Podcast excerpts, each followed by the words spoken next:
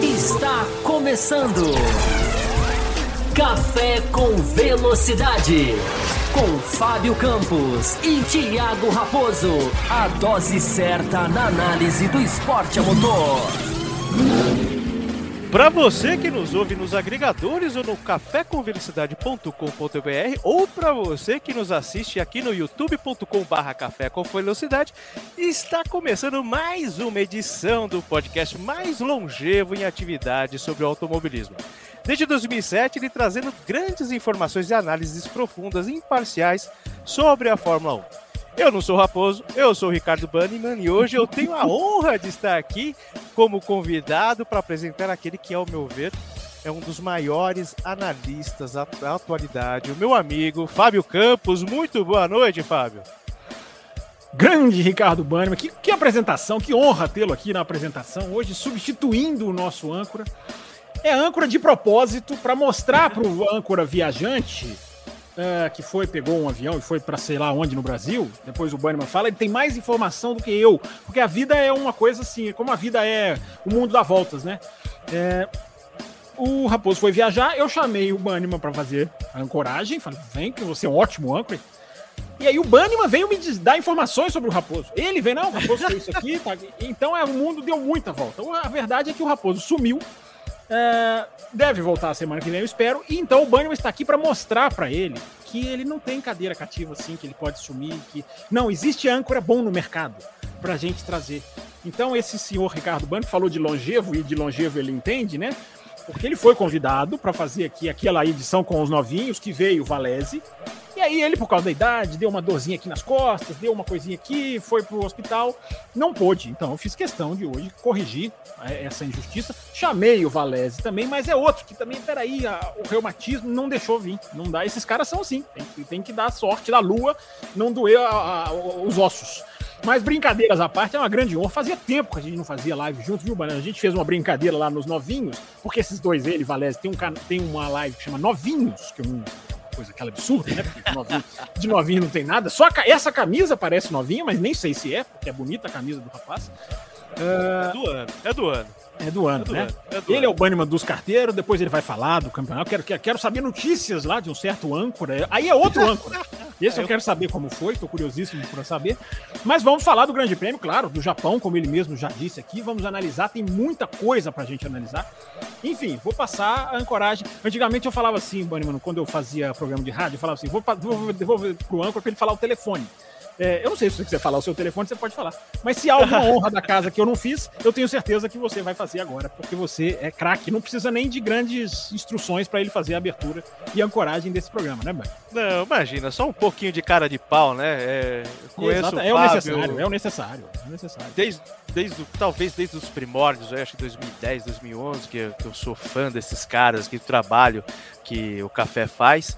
E eu sei que chegou-se ao ponto que está e tem muita corrida para rolar ainda, por causa da participação de pessoas como eu, como você que está nos uhum. ouvindo, está nos vendo, e tudo é necessário um, um, certo tipo de apoio, né? Seja moral, seja financeiro, para que as coisas parem em pé.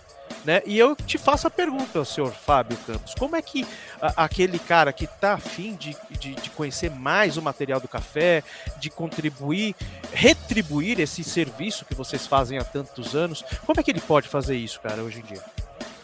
Boa pergunta, Bannerman. Antes da gente entrar no assunto Fórmula 1, né? Sempre bom lembrar, sempre bom dar esse recadinho, né? É, porque vou até colocar aqui para passar embaixo da tela, Bannerman, até para a gente poder deixar aqui mais mais tempo do programa e poder emendar nos assuntos, né, que o ouvinte está esperando para a gente falar, tá passando aqui embaixo da nossa tela os canais para você apoiar o café, se você quiser apoiar, como o Banniman falou.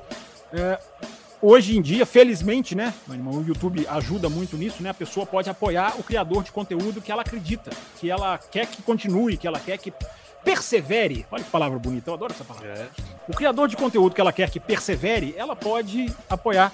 E ela tem três maneiras, estão passando aqui embaixo. Esse endereço que está aqui em letra maiúscula, lá do Apoia-se, ou aqui se tornando membro rapidinho no canal do YouTube, Ou a gente tem também o apoio via Pix, que é a contribuição também para participar da live, que já está chegando o Pix aqui, eu já estou vendo piscar a luzinha do Pix aqui, porque o Pix tem prioridade nas lives, assim como o Superchat, a sua pergunta ser respondida. Segunda-feira, sempre naquela cadência da pauta, não é exatamente em tempo real, mas a gente vai atender todo mundo.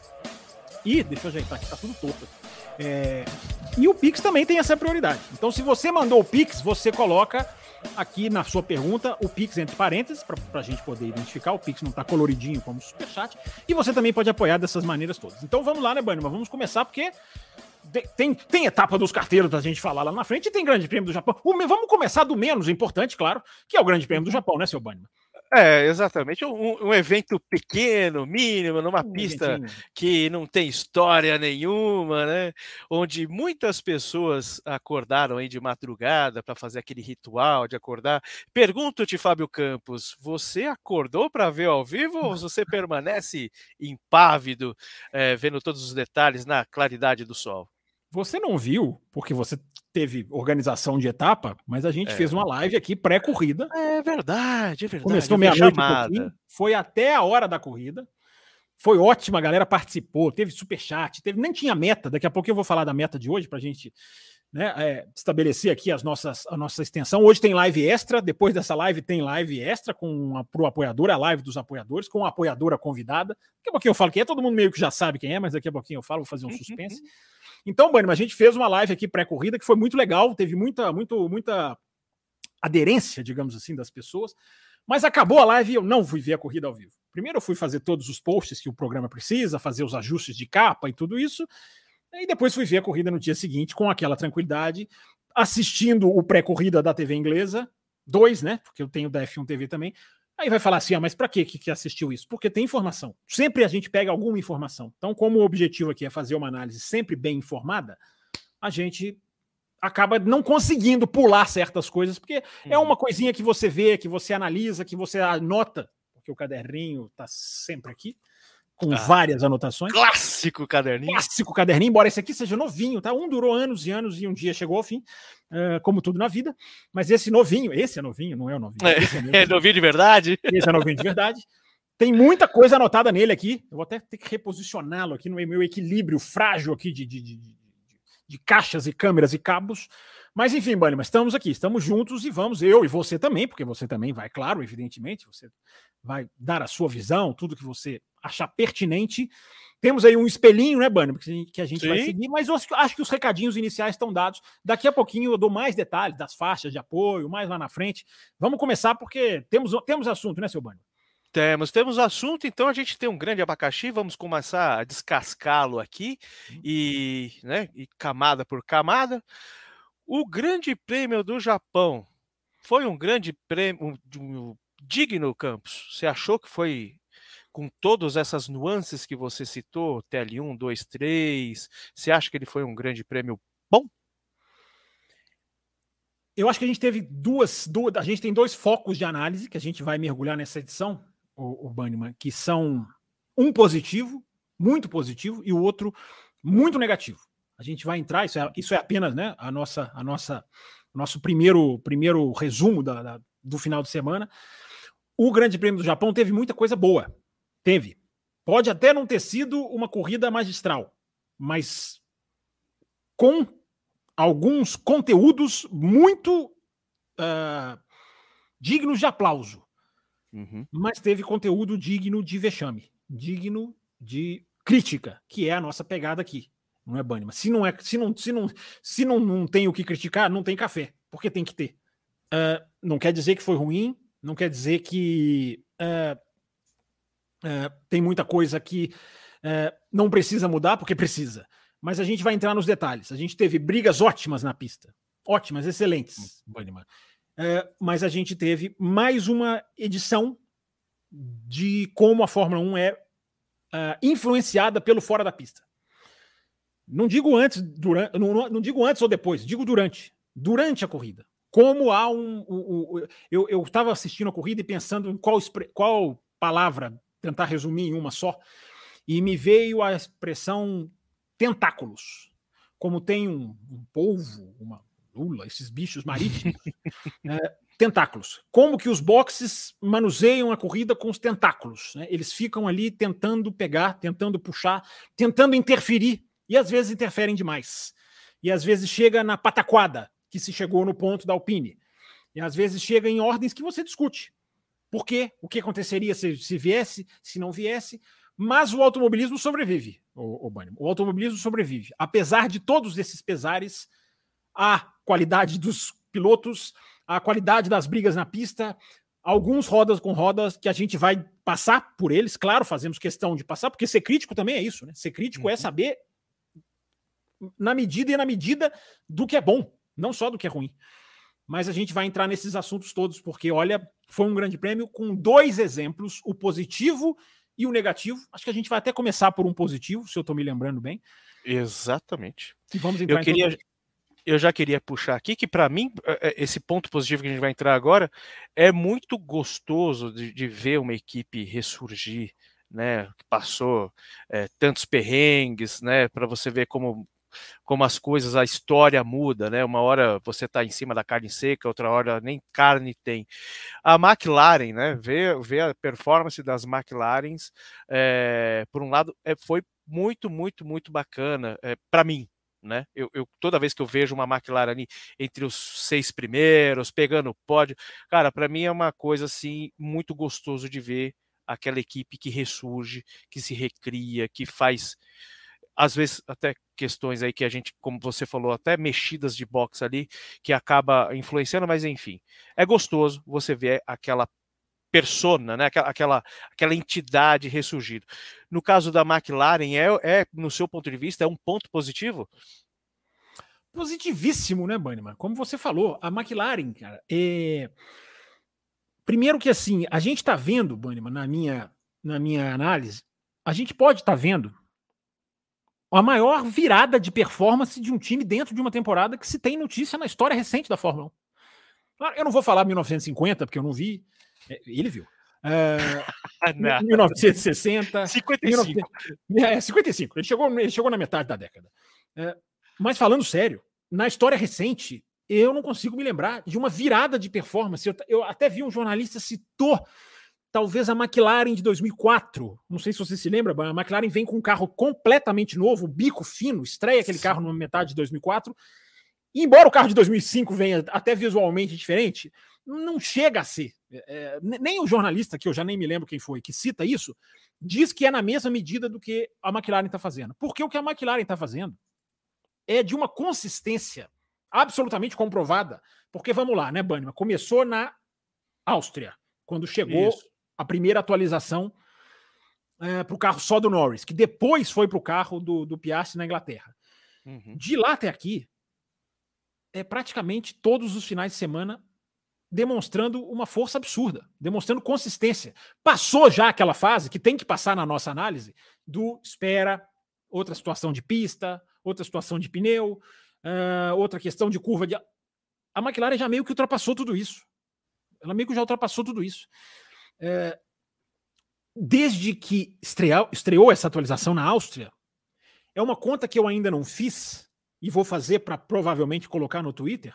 Né? Aliás, né? o Twitter tá. O, o, Twitter dele, depois ele vai falar, ele não colocou. É.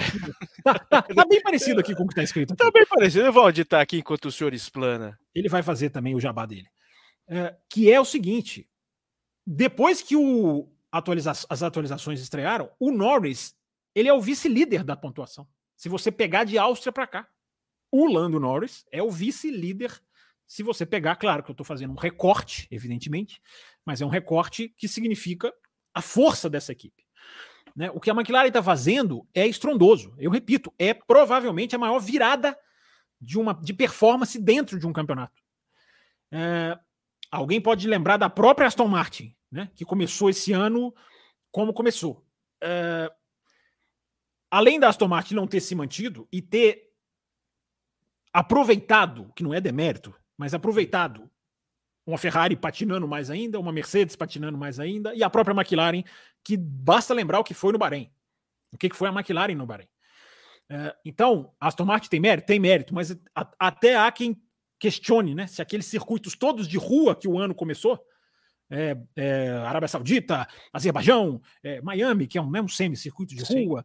Enfim, é, se aquela sequência não ajudou também a Aston Martin, que é. Era, naquela época, mais, digamos assim, a, a, adaptável àquele tipo de pista.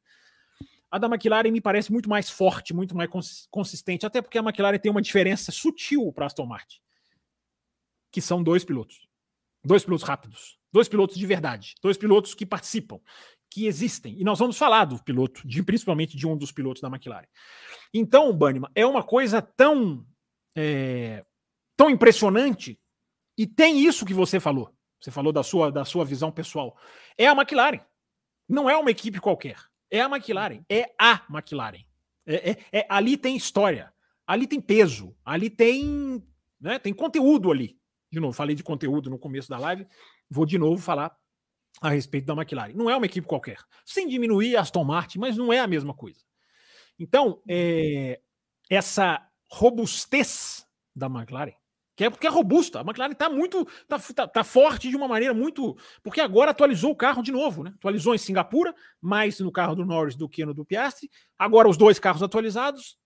De novo, um upgrade que dá muito certo. Então, Bueno, até para você falar também, enfim, a gente esmiuçar outros assuntos referentes à McLaren, é, duas coisas.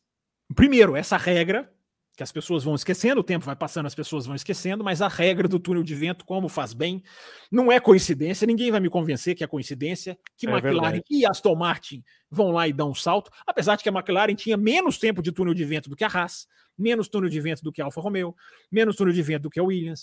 Uh, então não é a regra só que resolve. Não é simplesmente, ah, com essa regra qualquer um. Evidentemente que não. Mas a regra de mais tempo de túnel de vento, é essa que eu estou falando, de mais tempo de CFD, a simulação no computador, essa regra vai fazendo, vai mostrando que não é, não é coincidência. Quem souber aproveitá-la vai saber aproveitar. É, e ela é muito boa, ela é muito positiva. Então, Ricardo Bandiga, pode falar. Não, eu ia só complementar com o que você falou, que tem, tem, também toda a estrutura que a McLaren já tem de décadas de histórico, né? De, de engenheiros, de, de, pessoas de chão de fábrica, que é, é invejável, né? Então é, é, é bonito quando e é, nem é tá pronto, né, história coloca. E nem tá pronto. Nem tá pronto, porque o túnel de vento ainda vai estrear. O novo, o novo túnel de vento deles ainda vai estrear. Eles ainda ah, usam o ah. O, o, novo já está rodando, mas existe assim um tempo em que você precisa sincronizar os dois túneis de vento. Para você abandonar um e assumir outro, você tem que sincronizar os dois. Para você uhum. não ter uma base em uma e partir de uma base diferente. Então você tem que fazer uma espécie de sincronia de túnel de vento, que é, até onde eu sei, a McLaren está fazendo. O próprio André, André Stella, diretor da McLaren, ele até falou numa entrevista, ele fala, cara, eu já escuto na fábrica o túnel funcionando, eu já fico empolgado, olha, eu, tô, já, eu já escuto barulho, porque esse túnel deve gerar um barulho uhum. É, é um túnel de vento mesmo, gente. É um túnel é. de vento. Imagina a simulação de, sei lá, sim, sim, um carro a 300 por hora. No... Sim. Pois é.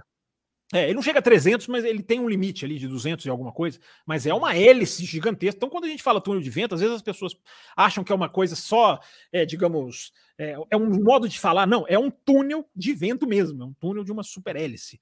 É, e nem isso está pronto ainda, o Bannerman. Então, assim, além de tudo, além dessa robustez além dessa força, além dessa dessa capacidade que ainda não incomoda a Red Bull, antes que alguém comece a não entender o que a gente está falando, não, não, é, não é carro para ganhar, não é carro para ganhar ainda. Uh, tá Segunda força, disso. já nada disso. É, é, é, pois é. Mas aí é que tá, né? Aí é que tá. Desde que esse, desde que esse, esse salto de performance se consolidou, a pontuação deles é uma coisa avassaladora. É outra, outra conta que eu ainda não fiz, é, mas que vou fazer e que, enfim, é, é, a Aston Martin está absolutamente a perigo. Coisa que estava quase 100 pontos, uma, uma ou outra prova atrás. É, eles vão buscar. Tem tudo para buscar.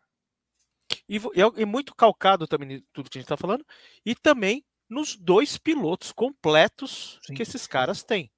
O, o, eu participei de um, de um, outro podcast do, do Will Bueno, do Bootkin GP, uhum. e isso lá no, no, na primeira parte do campeonato, e ele me perguntou qual foi a sua decepção. Puxa, tá sendo os estreantes. Um foi o De Vries, né, que foi sacado ali, se tá certo ou errado, enfim, aí é uma outra história. O Sargent, que é, é, já participei aqui pelo chat no café, falei, poxa, acho que precisava de um pouco mais de tempo, mas está sendo decepcionante quando você compara com um cara chamado Oscar Piastri, né? É, fez uma, uma, uma, Fórmula 2 sólida, vem trabalhando bem, mas ele estava me, me, decepcionando, até porque, por conta dessa performance junto ao Norris, que já é um cara é, formado, vamos dizer assim. E depois do finalzinho ali da, do, da segunda metade, da primeira metade, eu comecei a ver que esse menino começou a florar. Ele já, o gap entre ele e o Norris já não era tão grande, e ele começou ali a mostrar que veio, inclusive pegou seu primeiro pódio, se não me engano, agora em Suzuka, né? Você acha que Piastri vai para o trono? É uma grata surpresa? É, é, uma, é uma, uma, realidade?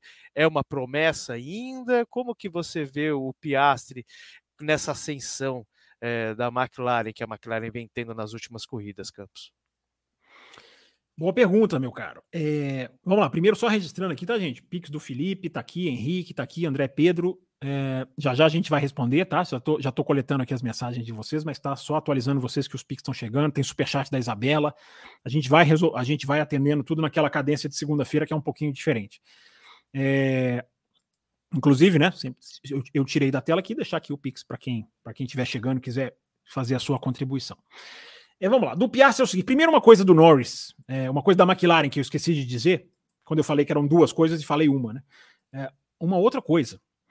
É, vai estrear ainda, vai começar a trabalhar essa, essa, esse, é quando um dirigente, um, um, um, diretor é contratado, um diretor de alto calibre é contratado, eles têm aquela quarentena, não é, Bannerman? Que o cara ele tem que demorar Sim. um tempo para ele poder assumir oficialmente o cargo dele, mas a gente nunca sabe quanto que ele assume extraoficialmente, né? Não é possível que os caras não estão mandando uma, uma, um Excel para ele, fazendo um telefonema, como você falou, manda aqui, ó, cara, dá uma olhada nisso aqui para gente. O cara não pode trabalhar oficialmente, mas duvido que o cara fica ali de, né, ah, como, eu, é, é. como, eu, no final de semana de Fórmula 1, sem WhatsApp, sem Twitter, sem nada. É, eu já cheguei a chamar Fábio Campos para um churrasco tudo free, ele não me respondeu, foi me responder. Não me lembro disso. Ele não, vê. Não é, o senhor não viu. Tá vendo que eu nem lembro, né? Tá vendo? Pois é. é mas é o, o, que eu tô falando é do Rob Marshall, que é um cara que veio a peso de ouríssimo da Red Bull. Era ali um, um braço direito do Newey, assim como era o Dan Fellows, que tá lá na Aston Martin. Uh, e é aquilo que eu sempre digo, né? A gente por causa do Adrian Newey, que, que, que, que, digamos assim, que ganha ele, né, faz, faz uma equipe ganhar a corrida, a gente acha que toda equipe é assim. Não é. Toda equipe é uma estrutura, não é um cara que só que vai, que vai fazer tudo. É porque o Newey é muito extra classe, então ele, ele, meio que vicia o nosso pensamento. Mas esse cara, ele vai estrear ainda, esse Rob Marshall, e ele estava na Red Bull desde o começo. Então o que ele deve conhecer de procedimento desse assoalho atual, porque né, é, ou, ou quase atual, né? Red Bull deu uma modificada no assoalho, a gente não sabe o quanto modificou na parte de baixo, que a gente não vê. Deveríamos ver, né? Eu sempre defendo a regra do deveriam mostrar os assoalhos. E o pessoal fica meio maluco lá. Os torcedores da Red Bull ficam meio malucos. Só pensam na Red Bull. Não, eu penso no quê? esporte. Eles pensam na Red Bull. Mas enfim, esse cara ainda vai estrear. Então, o, vale lembrar, já vou entrar no Piastri, mas vale lembrar também, para não deixar passar, que o Norris, que eu falei que é vice-líder da Áustria para cá, já passou o Russell na tabela. Uh, ele está empatado, mas no desempate ele ganha, porque ele tem um monte de pódios. Ele tem. Ele chegou em segundo, Bannerman, o Norris. É sempre bom lembrar, né, gente? O Norris chegou em segundo em quatro das últimas sete corridas. Isso é muito forte. Isso é muito, isso é muito robusto. Eu vou pegar essa é. palavra. Eu gostei dessa palavra hoje. É muito robusto, é muito consistente quatro vezes segundo lugar em sete corridas. Então, você vê como que a McLaren está tá, tá, tá, tá, muito consolidada. O que nós estamos falando aqui, gente, não é que a McLaren está aqui assim, assado, não vai perder para a Ferrari, não vai perder para. É a consistência da evolução da McLaren. Isso é o que ficou muito claro no Japão, porque Suzuka é, quem viu a live da madrugada, a gente falou muito disso. Suzuka é pista que não é fácil, não é uma pista simples, não é uma pista qualquer. Não é. Uma porque ela tem os dois sentidos, né? Acho que, é, que é uma coisa muito legal, né, Bannerman? É circuito em oito, né? É, uhum. formado, e devia ter mais na Fórmula. Eu estava assistindo esse final de semana e pensei, cara, eles podiam fazer mais circuito assim, né? Em oito. Uh, não precisa ser oito, não precisa ser oito simples, é, mas até o cruzamento, 8, né? Um é. cruzamento. É, Mas poderiam fazer, porque isso aí é muito interessante, cara, na questão de cambagem, de convergência do carro. O carro não pode ser favorecer para um lado só. Claro que ele vai sempre pegar o número de curvas. E o Suzuka, o setor 1 de Suzuka é uma coisa que os pilotos absolutamente adoram, Nossa, é. porque é, é, super desafiador. As duas curvas Degner, né, que são as duas antes de passar debaixo do túnelzinho lá, vamos chamar de túnelzinho aquilo ali, né, passar debaixo da pista onde na época do Banniman o carro passava debaixo da pista, a câmera cortava um segundo. O Banniman vai se lembrar disso. O sinal da câmera on-board do Senna cortava. Hoje, hoje em dia os caras fazem o túnel de Mônaco e você não tem nenhuma, um, nenhuma variaçãozinha do sinal. De tão, de, tão, de tão perfeito que é. Se estiver escutando o café pelo Spotify enquanto tá passando lá, você não perde nada. Não perde nada, absolutamente nada.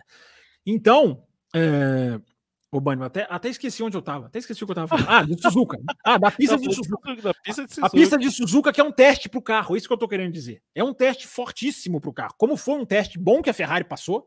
Depois nós vamos falar um pouquinho da Ferrari. Vamos falar da Mercedes. Foi um teste muito bom que a Ferrari passou. Mas é um teste, enfim, incrível da McLaren. Agora eu vou chegar no Piastri, então. Só lembrando dessas, desses dados do Norris, que são importantes também. Né? Porque é o líder da equipe e absolutamente o piloto mais rápido. Diga, pode falar, pode, pode um me interromper, mano, mas você sabe que aqui não tem essa frescura. A gente tá aqui, né, né com o pé no chão aqui, né? Fala, galera, é, calma, a McLaren melhorou, mas a Red Bull continua Red Bull, Max continua o Super Max. Precisa, né? Nem precisamos avisar os ouvintes disso. Né? Precisamos fazer esse disclaimer. Mas pensando naquele cara que é o imediatista, né? De repente está começando a ouvir o café agora, ver o café agora, é vendo, é, vendo, vendo o seu, a sua paixão por Spa-Francorchamps aí atrás, né? E, está chegando agora e fala, puxa, não, a McLaren, a McLaren, que, ai, que era aquela McLaren e tal, é outra McLaren, mas esse esse esse fio que você pegou do Norris hum. né, chegando aí eh, nas cabeças nas últimas sete, sete corridas, não lembra um pouco da ascensão que a Red Bull teve em 2009? E aí ela emendou aquela sequência. Lembrando, óbvio, né? A gente tem motor congelado até 2000, 2025, se não me engano, não é isso, Campos? Uhum. Então tem coisas que não vai mudar. A Red Bull ainda tem muita carta na manga, mas só para te cutucar aí, não lembro um pouco essa, essa leve ascensão da McLaren, no, não lembra um pouco Red Bull 2009? Eu acho essa mais assintosa, é, porque a Red Bull já era meio que a segunda equipe ali no começo de 2009. Ela já ganha o Grande Prêmio da China, que foi, a, a, foi inclusive a primeira vitória dela, e o Grande Prêmio da China era a terceira ou quarta prova. Então o carro já era rápido. Sim, depois, a questão do difusor duplo, né? A, na hora que eles, eles né, anulam aquela vantagem da, da Brown, eles terminam o ano como o carro mais rápido. Esse da McLaren me parece mais impressionante, Bannerman. É uma coisa interessante isso que você coloca. Mas eu acho que essa é mais forte, porque essa, tá, essa vem mais de trás e é um salto do pelotão é, voraz. Porque mesmo que a McLaren chegue em, é, é, atrás da Ferrari no, no, próximo, no Qatar, chega atrás da Mercedes, é, ela, a, a, a, McLaren chegou. Essa é a questão. A McLaren chegou. É, isso é esse, esse é o ponto. A Red Bull, ela em 2009, sim, ela, ela, ela muda também durante o ano, mas a, uhum. me impressiona mais a da, a da, a da McLaren, porque veio de trás. Maior, né? Ok, o salto é maior, ok, veio mais de baixo, digamos, né? Como dizem em inglês, né? É uma fruta mais baixa, mais fácil de se pegar. Mas não quer dizer que é fácil dar um salto. E a gente vive agora, o Bannerman, numa era de limite de orçamento que a gente acabou de dizer, é. limite de túnel de vento, limite de CFD, o limite do gasto. Então, eu até fico pensando, Banniman, a gente vai entrar no Piastri, tá, gente? A gente não esqueceu, não. Mas é Calma, é bom, não esquecemos do Piastri. É, é, bom a gente pegar umas discussões assim legais, é ótimo. É, eu até fico assistindo e pensando, meu Deus, será que esses caras não vão estourar esse limite de orçamento? Porque são, é uma atualização no Azerbaijão, significativa, embora não tanto de performance.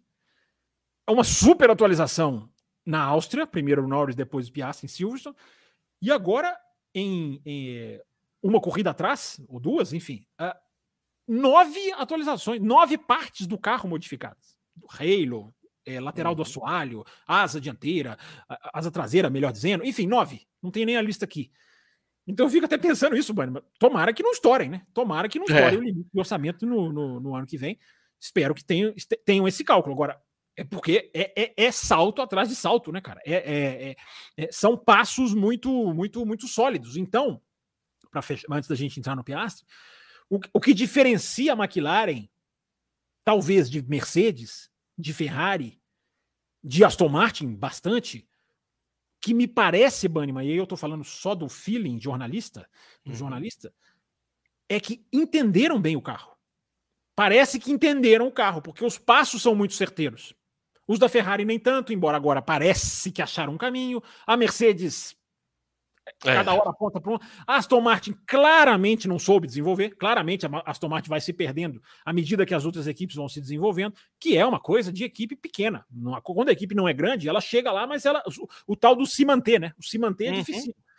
Então, se há uma coisa que ainda é uma impressão, calma, que a gente tem que, tem que verificar, é que me parece que os caras entendem o carro entendem a mudança, entendem o que fazer. E aí vai chegar esse esse é, Rob Marshall que eu acabei de dizer e, e, piorar, ele não vai piorar, evidentemente. Ah, o cara só vai colocar o chantilly no morango, só vai melhorar. Vai colocar, vai colocar o chantilly no morango, porque é, lá atrás a gente lembrou disso no sábado, acho que até algum ouvinte lembrou.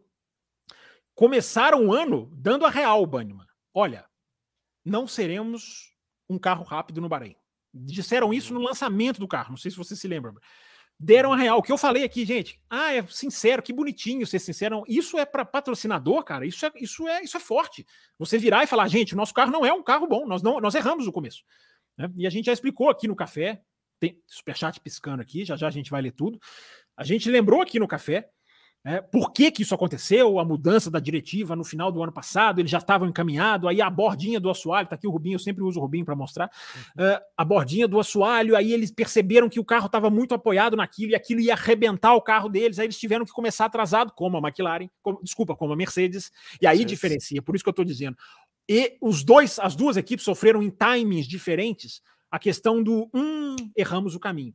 Vamos ter que dar um passo para trás para dar dois para frente a McLaren deu o passo para trás e deu dois para frente. A Mercedes uhum. deu um passo para trás e talvez tenha dado um para frente, porque talvez esteja no mesmo lugar aonde estava o ano passado, seu Ricardo é. Agora a gente pode falar do Piastri. Traz de novo o Piastri, que eu até esqueci do que você perguntou do então, o que nós dois estamos falando aqui hoje, ora bola. Mas antes de falar, não, brincadeira. Oscar Piastri, né? Eu estava falando que. É... Ah, você lembrou da, da, da, sua impressão no começo de que não era. Isso, não estava indo bem, né? Que você falou. É, não que ele fosse ruim, né? Minha impressão não, não que fosse um, um carinha ruim, um piloto ruim, mas não era toda aquela coisa maravilhosa que seria Oscar Piastri, o Piastri para cá, para lá, porque ele foi muito bem e tal. Só que antes do, do, do final da primeira parte, antes de sair para as férias, ele realmente desenrolou e a gente está vendo agora tudo isso que a gente está falando é, é, parte desse desenvolvimento, parte do que a gente vê a olho nu nas pistas tem a contribuição do Piastre, né? É, na sua visão, né, eu tenho eu tenho uma visão que ele é ser polêmico, pode ser polêmico? Por favor, por favor. Eu acho que ele estreou muito melhor, por exemplo, do que o Leclerc jamais foi. E eu acho que em matéria de resultado, matéria de consistência, eu não estou falando que ele é mais rápido que o Leclerc. O Leclerc é um cara muito rápido. É, você está falando do primeiro a... ano, né? Do primeiro ano. É, acho que o Leclerc, ele. ele, ele não, se, bem, se, bem, que você falou, jamais foi, né? Você falou que. Como é que é a frase? É, não, no, a gente pode usar também como primeiro ano, porque o primeiro ano ele encheu os olhos, que ele estava no Alpha Tauri, no, na, na Alfa Romeo ali, Romeo. que, nossa, ele realmente. Eu falo, poxa, esse cara ele tem o cacuete ali da coisa, mas quando foi para a Ferrari, é, tentou ali ser um cara maior que o Vettel, conseguiu até certo ponto, mas eu sempre achei ele muito inconstante. O Piastri, nessas primeiras corridas, nesse primeiro ano, ele já, para mim, ele está se mostrando é, mais interessante, vamos dizer assim, do que o Leclerc, na minha visão. E na visão do Fábio Campos, que vem acompanhando ele já da Fórmula 2, que tem uma, uma análise muito mais refinada. De jeito nenhum. O Piastre é realmente toda essa bolacha recheada ou ainda falta algum tempo para a gente bater o martelo com o Piastri? Temos que ser comedido ou já dá para apostar uma fichinha a mais nele, Campos? É, eu acho que já dá para apostar bastante, Bannerman. E o Café com Velocidade foi. Você Né? Eu não preciso nem citar você, porque você realmente é um dos caras que nos escuta há muito tempo, e você sabe que isso é verdade. E quem acompanha o café já ouviu tanto Bannerman, já participou de tantas lives aqui com a gente. É, é um co-idealizador da Super Live. E esse, esse cidadão, quando ele tem umas ideias, ele muda a história do canal do Café com Velocidade. E ele, tem, ele, ele teve umas ideias aí. Mas enfim, vamos deixar no Tá ar, coçando, ele... mas deixa tá coçando, tá coçando, nós não podemos falar. É, mas enfim, estão chegando os superchats aqui, já agradeci pro Cirilo, tá chegando do Renato. A gente vai atender tudo com calma, gente. Deixa a gente só fazer essa introdução da McLaren. É, terminar agora com a questão do Piastri. O canal do Café, o, o Bano, por isso que eu estava citando você como ouvinte, foi um, um canal que insistiu no absurdo que era o Piastri ficar um ano de fora.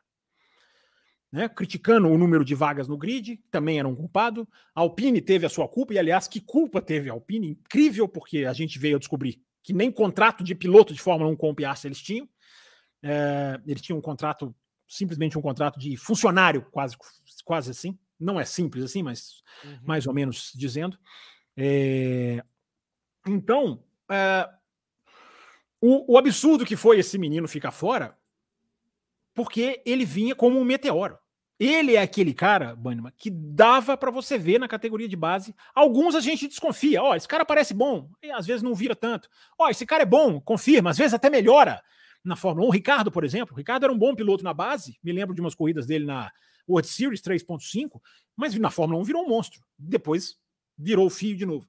É... O Piastri era aquele cara. Porque o Piastri, mano, ele veio de três títulos seguidos em primeiro ano.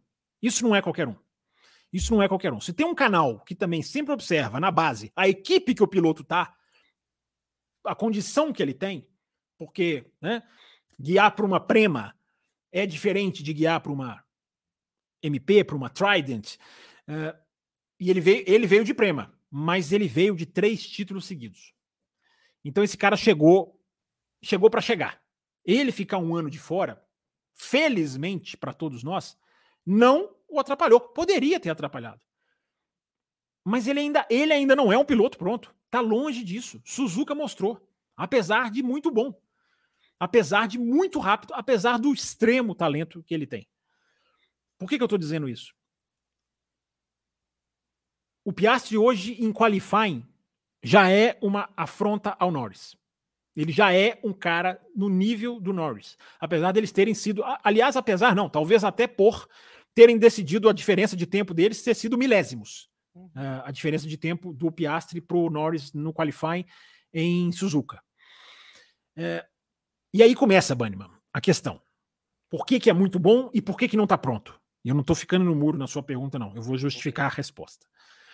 O é muito bom é porque a gente não pode, como eu falei no começo do programa, tratar Suzuka como uma pista qualquer. Cara, para andar bem em Suzuka, é, não é fácil, não é simples. Eu citei aqui na live de sábado. Os pilotos que tinham conhecimento de Suzuka, como sempre se destacaram. O Ed Irvine, os japoneses Takuma Sato, Kamui Kobayashi conseguiu lá o seu único pódio. Por quê? Porque aquela pista tem algo de diferente. Além de ser uma pista muito rápida e muito estreita. Então ali, meu amigo, bateu, dançou. Né? Sargent que o diga. Uhum. Ali bate e dança. São pouquíssimas as áreas de escape. É, então, se dá bem em Suzuka, não é para qualquer um. A gente já começa desse ponto. É um circuito bem. É, não é folclore, gente. Parece Seletivo, lugar comum. Talvez? Parece, sim, exatamente. Parece lugar comum, parece clichê. Não. Suzuka era a casa do Senna, era a casa do Schumacher, não é à toa. Esses caras passeavam, não era à toa. É, porque essa pista, para ir bem nela, não é qualquer um. É, claro que você vai ter exceções, você tem super carros, você tem momentos e tudo mais. Mas a primeira vez que o cara guiou em Suzuka. A primeira vez. E foi muito bem. E se soltou. Quem estava do lado da pista ali assistindo, como o pessoal da TV inglesa, por isso que eu digo, né? É importante a gente pegar cada minuto da transmissão deles, porque alguma coisa eles trazem que acrescenta para a discussão. O Xandok estava ali e ele estava reparando na sexta-feira, ele falando, cara, todo mundo vai na zebra, o Piastri não vai, não vai. Ele está claramente segurando, ele está claramente não forçando. Então o cara está aprendendo e no sábado o cara vai e, e se solta. O cara consegue aprender e o cara vai e se solta. Só que nem tudo são flores, Banniman. Embora tudo que a gente está dizendo é bom lembrar que é um estreante. É um cara no primeiro ano. Ah, mas o carro é rápido. O Norris é rápido. E uhum. ele, em qualifying, ele já está no mesmo nível do Norris. E é o que eu falei aqui na live de sábado, né? As pistas que esse menino escolheu para brilhar: Silverstone, Spa e Suzuka. As pistas que ele escolheu para brilhar, né? Só pistão. Como diria, Cara, só clássico, né? Só clássico. E ele adora, tá vendo? Ele se arrepia. ele é demais. Esse ele é demais. Só que, o Bannerman, a gente tem que analisar friamente. Senão a gente tá só indo no oba-oba, sua elogião. A diferença para o Piastri, para o Norris, nas pistas em que se desgasta pneu, e essa foi a marca de Suzuka, a gente falou muito sobre isso no sábado, como que os caras chegaram na pista e se surpreenderam que o nível de desgaste era muito maior do que eles pensaram. Uma corrida que era para ser uma parada só, virou duas paradas para todo mundo. Quase uhum. todo mundo, né? O, o, Russell tentou lá uma, uma, uma estratégia é. alternativa. Depois nós vamos falar da McLaren. Mas não se deu bem. É, até foi bem, mas não se deu bem na estratégia. Não foi a estratégia ideal. Era uma estratégia ali alternativa para tentar alguma coisa. Uhum. Então, o, o Banniman, isso aconteceu com o Piastri em Silverstone também. Muito bem no quali e na corrida foi se distanciando. Só que em Silverstone o desgaste era menor, em Suzuka foi pior. E você vê como que ele. A largada foi um dos momentos da prova, né? Daqui a pouco a gente vai falar dos pontos positivos, né, Bannerman? Daqui a pouco é. a gente vai falar das coisas legais. Claro que a gente vai falar de tudo de bom e de ruim que aconteceu nessa corrida. Uh, mas a largada foi fantástica, né? Ele de um lado, o, o, Verstappen meio que cerca, o Norris vem como um foguete, chega a estar tá na frente, o Verstappen retoma. A largada foi aqueles primeiros metros ali, dos três primeiros, foi sensacional. Uh, e aí o Norris ultrapassa ali.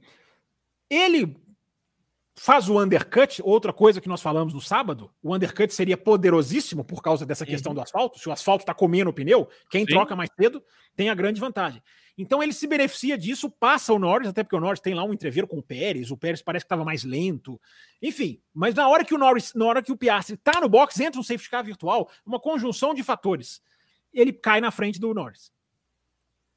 Ordens de equipe à parte, que é claro que esse vai ser tema aqui, eh, como foi na, na abertura, uhum. é, o ritmo dos dois é um aqui e outro aqui.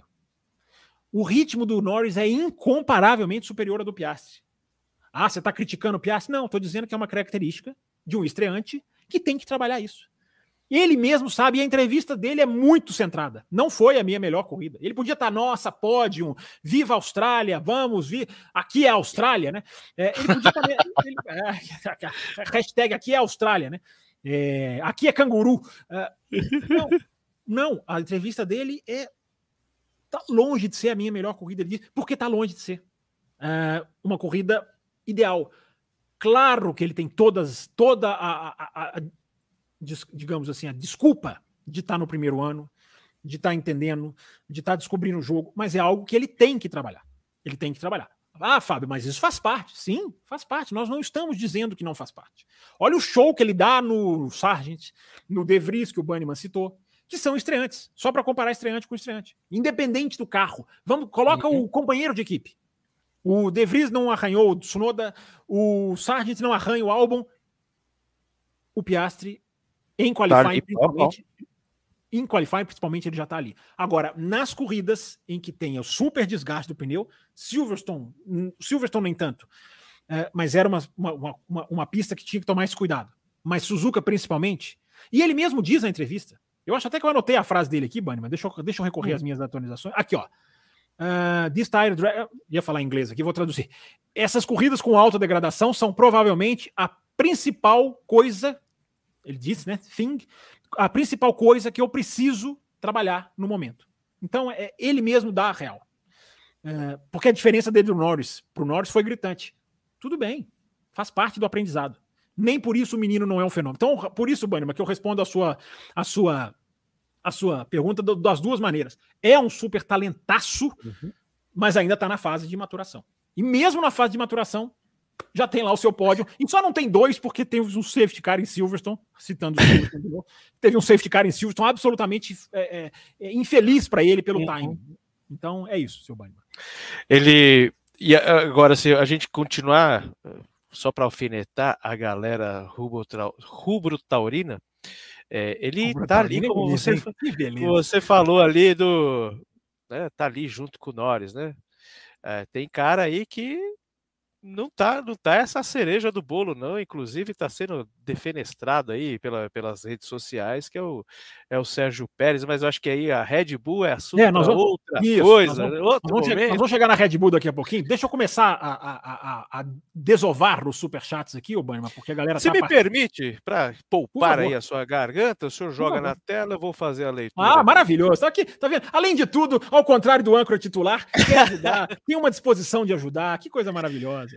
É, é, é porque é só o primeiro, o primeiro é, é só uma vez, né? Quer agradar o chefe. Grava, gravasse duas, três vezes, já tava mandando, já tava mandando eu me calar. Dá aquela, dá aquela cutucada no Thiago Raposo, o insubstituível. Um beijo no seu coração, Raposão, te amo. Bom, o acerto aqui, o Renato Araújo, aqui, obrigado, Renatão. O acerto na McLaren foi de deixar, foi deixar de lado o orgulho e terem copiado o conceito vencedor da Red Bull. Hamilton já sugeriu isso e tem tempo, e por declarações dele, parece que a Mercedes resistiu em ouvi-lo. É, isso é uma questão muito interessante. Sentido. Faz, faz sentido. Ele é uma questão muito interessante que o Renato coloca, porque é a brincadeira das, da Rosa dos Ventos que a gente fez aqui na estreia da temporada 2022. Né? Teve até uma ouvinte, ah, esqueci o nome dela, que pecado, peço até perdão. Ela mandou pra gente uma Rosa dos Ventos, ela desenhou uma Rosa dos Ventos com as equipes, é, foi muito legal. Por que, que a gente brinca da Rosa dos Ventos? Porque a Rosa dos Ventos, ela que que ela é? Elas são todas as direções, norte, nordeste, sul, para fazer uma alusão, né, Renato, ao que o caminho que as equipes tomariam no início do efeito solo, com uma regra que ninguém conhecia. Então, uma ia para o norte, uma ia para o sul, uma ia para. Bom, que eu estou fazendo norte aqui e sul aqui, né? Mas enfim. é, é, vire a tela. Vire a tela do seu celular. Ora, bolas. Uh, norte, sul, sudeste. E que todas. Por que a gente chamou de Rosa dos Ventos? Porque a gente disse na época: todas vão caminhar para um lado. Vai ser natural. Isso que a McLaren fez, o Renato, nem é questão de, de orgulho exatamente. É questão de, poxa, aquele caminho é o que dá certo, é o caminho que nós vamos. É, é, é, a filosofia que dá certo. Não é só, não é questão de orgulho, tipo aqui. Talvez a Mercedes tenha isso, né? Que você está dizendo, né? Não, não vamos copiar. Não sei, os computadores da Mercedes diziam uma coisa que enganou a Mercedes. Eu duvido que uma equipe coloque só o orgulho, o, o, o Renato. E você está colocando entre aspas, com toda a ponderação. É, não é assim, ah, não vamos mudar, porque é o que o computador diz. É aquela discussão do carro feito para piloto que eu sempre combato. Né? O carro não é feito para piloto, o carro é feito pelo que o computador diz. E aí ele vai se moldando ao, ao estilo de cada piloto. É, falar nisso, você vê o volante ali do lado do senhor Ricardo Bueno, você vê que eu estou falando como um piloto. Né? É, ao contrário das terças-feiras, dessa vez eu estou falando como um piloto de verdade. né? De verdade. Então, ele, então eu tenho sempre um pé atrás antes de falar. Mas é isso mesmo, Renato. No fundo, no fundo, no fundo é isso. É, é, é ir para o caminho, não é, não é o caminho da Red Bull, é ver que há um caminho que, inclusive, tem a, tal margem para desenvolvimento. O, o Sainz falou sobre isso. O nosso projeto ele tem um teto muito curto, muito baixo. Então você chega num ponto em que você não tem mais como desenvolver, ou não tem mais tanto como desenvolver, porque você já chegou a explorar tudo aquilo que aquele conceito aerodinâmico dá. O da Red Bull, está mais do que provado, tem amplo, ampla margem, basta ver a diferença da Red Bull de 22 para 23, tem ampla margem para subir. E está todo mundo lá já, Renato. Uh, a McLaren, a Alpine, a Ferrari, todas indo para o mesmo lado da, da, da Red Bull. Deixa eu ver se tem mais algum superchat sobre Norris ou sobre McLaren aqui. Não, mas os que estão aqui. Ah, tem um aqui, ó. Tem um do Marcos Farley. Obrigado, Marcos, pela sua mensagem. Maturidade e serenidade. Essa mesmo eu vou ler, aqui essa rapidinho, A maturidade e serenidade do Piastri me impressiona. É, é isso. Né? Então, é, o, o, garoto tá, tem consciência. Agora, nem tudo são. Nem tudo tá pronto, gente. É, a diferença dele nos stints com o Norris, principalmente no segundo stint, é, é, mostra que o menino tem que trabalhar, mas é normal. É, é fase do crescimento, né, seu Banniman? Exatamente. Exatamente. Bom, é... algo mais que aconteceu de bom em Suzuka? Posso cutucar um negócio aqui? Pode. É... Vamos entrar, porque vamos falar das coisas boas de Suzuka, mas pode, pode colocar um parênteses, diga, pode falar. Os, os bate-rodas aí. Exatamente. O que, que, você achou, o que, que você achou dos bate-rodas? Quer dar uma pincelada antes da gente Quero. entrar aí? Quero, porque daqui a pouco a gente vai falar do lado ruim de Suzuka, né? É, mas antes, antes, vamos, antes vamos falar do lado bom. É, diga, tivemos eu, aí, eu, eu tivemos aí, você ia falar, fala. Não, tivemos aí Mercedes, eu vou colocar, dar uma, dar uma pincelada aí que as duas Mercedes acabaram aí se encontrando, é, aquela, aquele rádiozinho maroto ainda é, do Russell falando, poxa, a gente vai brigar com os caras ou vai brigar aqui dentro de casa? Eu não sei se a transmissão é, internacional deu a resposta aí. Eu não lembro de ter visto nada, mas o rádio ficou por aí. E não, não. Lewis é, Hamilton foi embora. Falou. Eu entendo que corridas são feitas de ultrapassagens, de disputas, independente da bandeira que você levanta. É, agora existe toda aquela, aquela coisa, quantos mais pontos melhor, é, somos amigos, somos companheiros ali de garagem. É, eu achei bacana, achei legal, achei até uma resposta ali para o Hamilton falar: eu sou Lewis Hamilton, você é George Russell. É. Deixa aí na frente, depois você vai fazer isso. Enfim, seu Fábio Campos, saudável, foi bacana, atitude legal, acha que não, tinha que ser um pouco mais comedido. Não, comedimento não, cara. Piloto tem que ir para cima. Piloto, automobilismo é isso. Eu passei o dia hoje no Twitter colocando muita coisa sobre isso.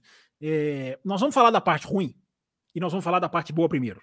É, primeiro, o roda com roda da Mercedes é, é, é uma coisa absolutamente de você assistir de pé.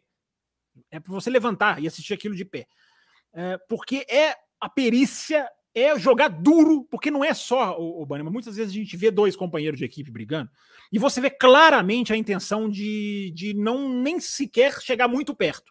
É, uhum. Sabe, é, muito, é um pouco subjetivo isso que eu tô dizendo, mas você vê, eu me lembro de algumas, algumas disputas em que você vê o cara abre, o outro luta, fecha um pouquinho, mas não fecha tanto, aí na hora que a ultrapassagem já se consolidou, o outro recolhe. Essa da Mercedes não cruza a linha em nenhum momento. Talvez uhum. uma, uma saída que eles deram lá na Espuma, é que me lembrou é Interlagos. de corrida, né? Me, mas aquilo me lembrou Interlagos pela, pela, pelo ângulo da câmera. Eu não estou dizendo que a manobra é igual, não, mas aquilo me lembrou uhum. a curva do Sol, a curva, a curva do Lago Interlagos, do Verstappen e do Hamilton em 2021, que o, os dois vão. Eu uhum. dizendo, não estou comparando a manobra, tá? Estou dizendo que plasticamente pareceu.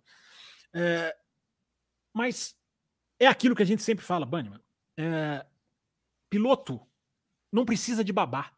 E aí nós vamos chegar na parte ruim lá na frente. Não precisa de babar. Piloto tem responsabilidade. Esses caras têm. Ah, Fábio, mas e aquela vez que bateu? Um dia bate, uma hora vai bater.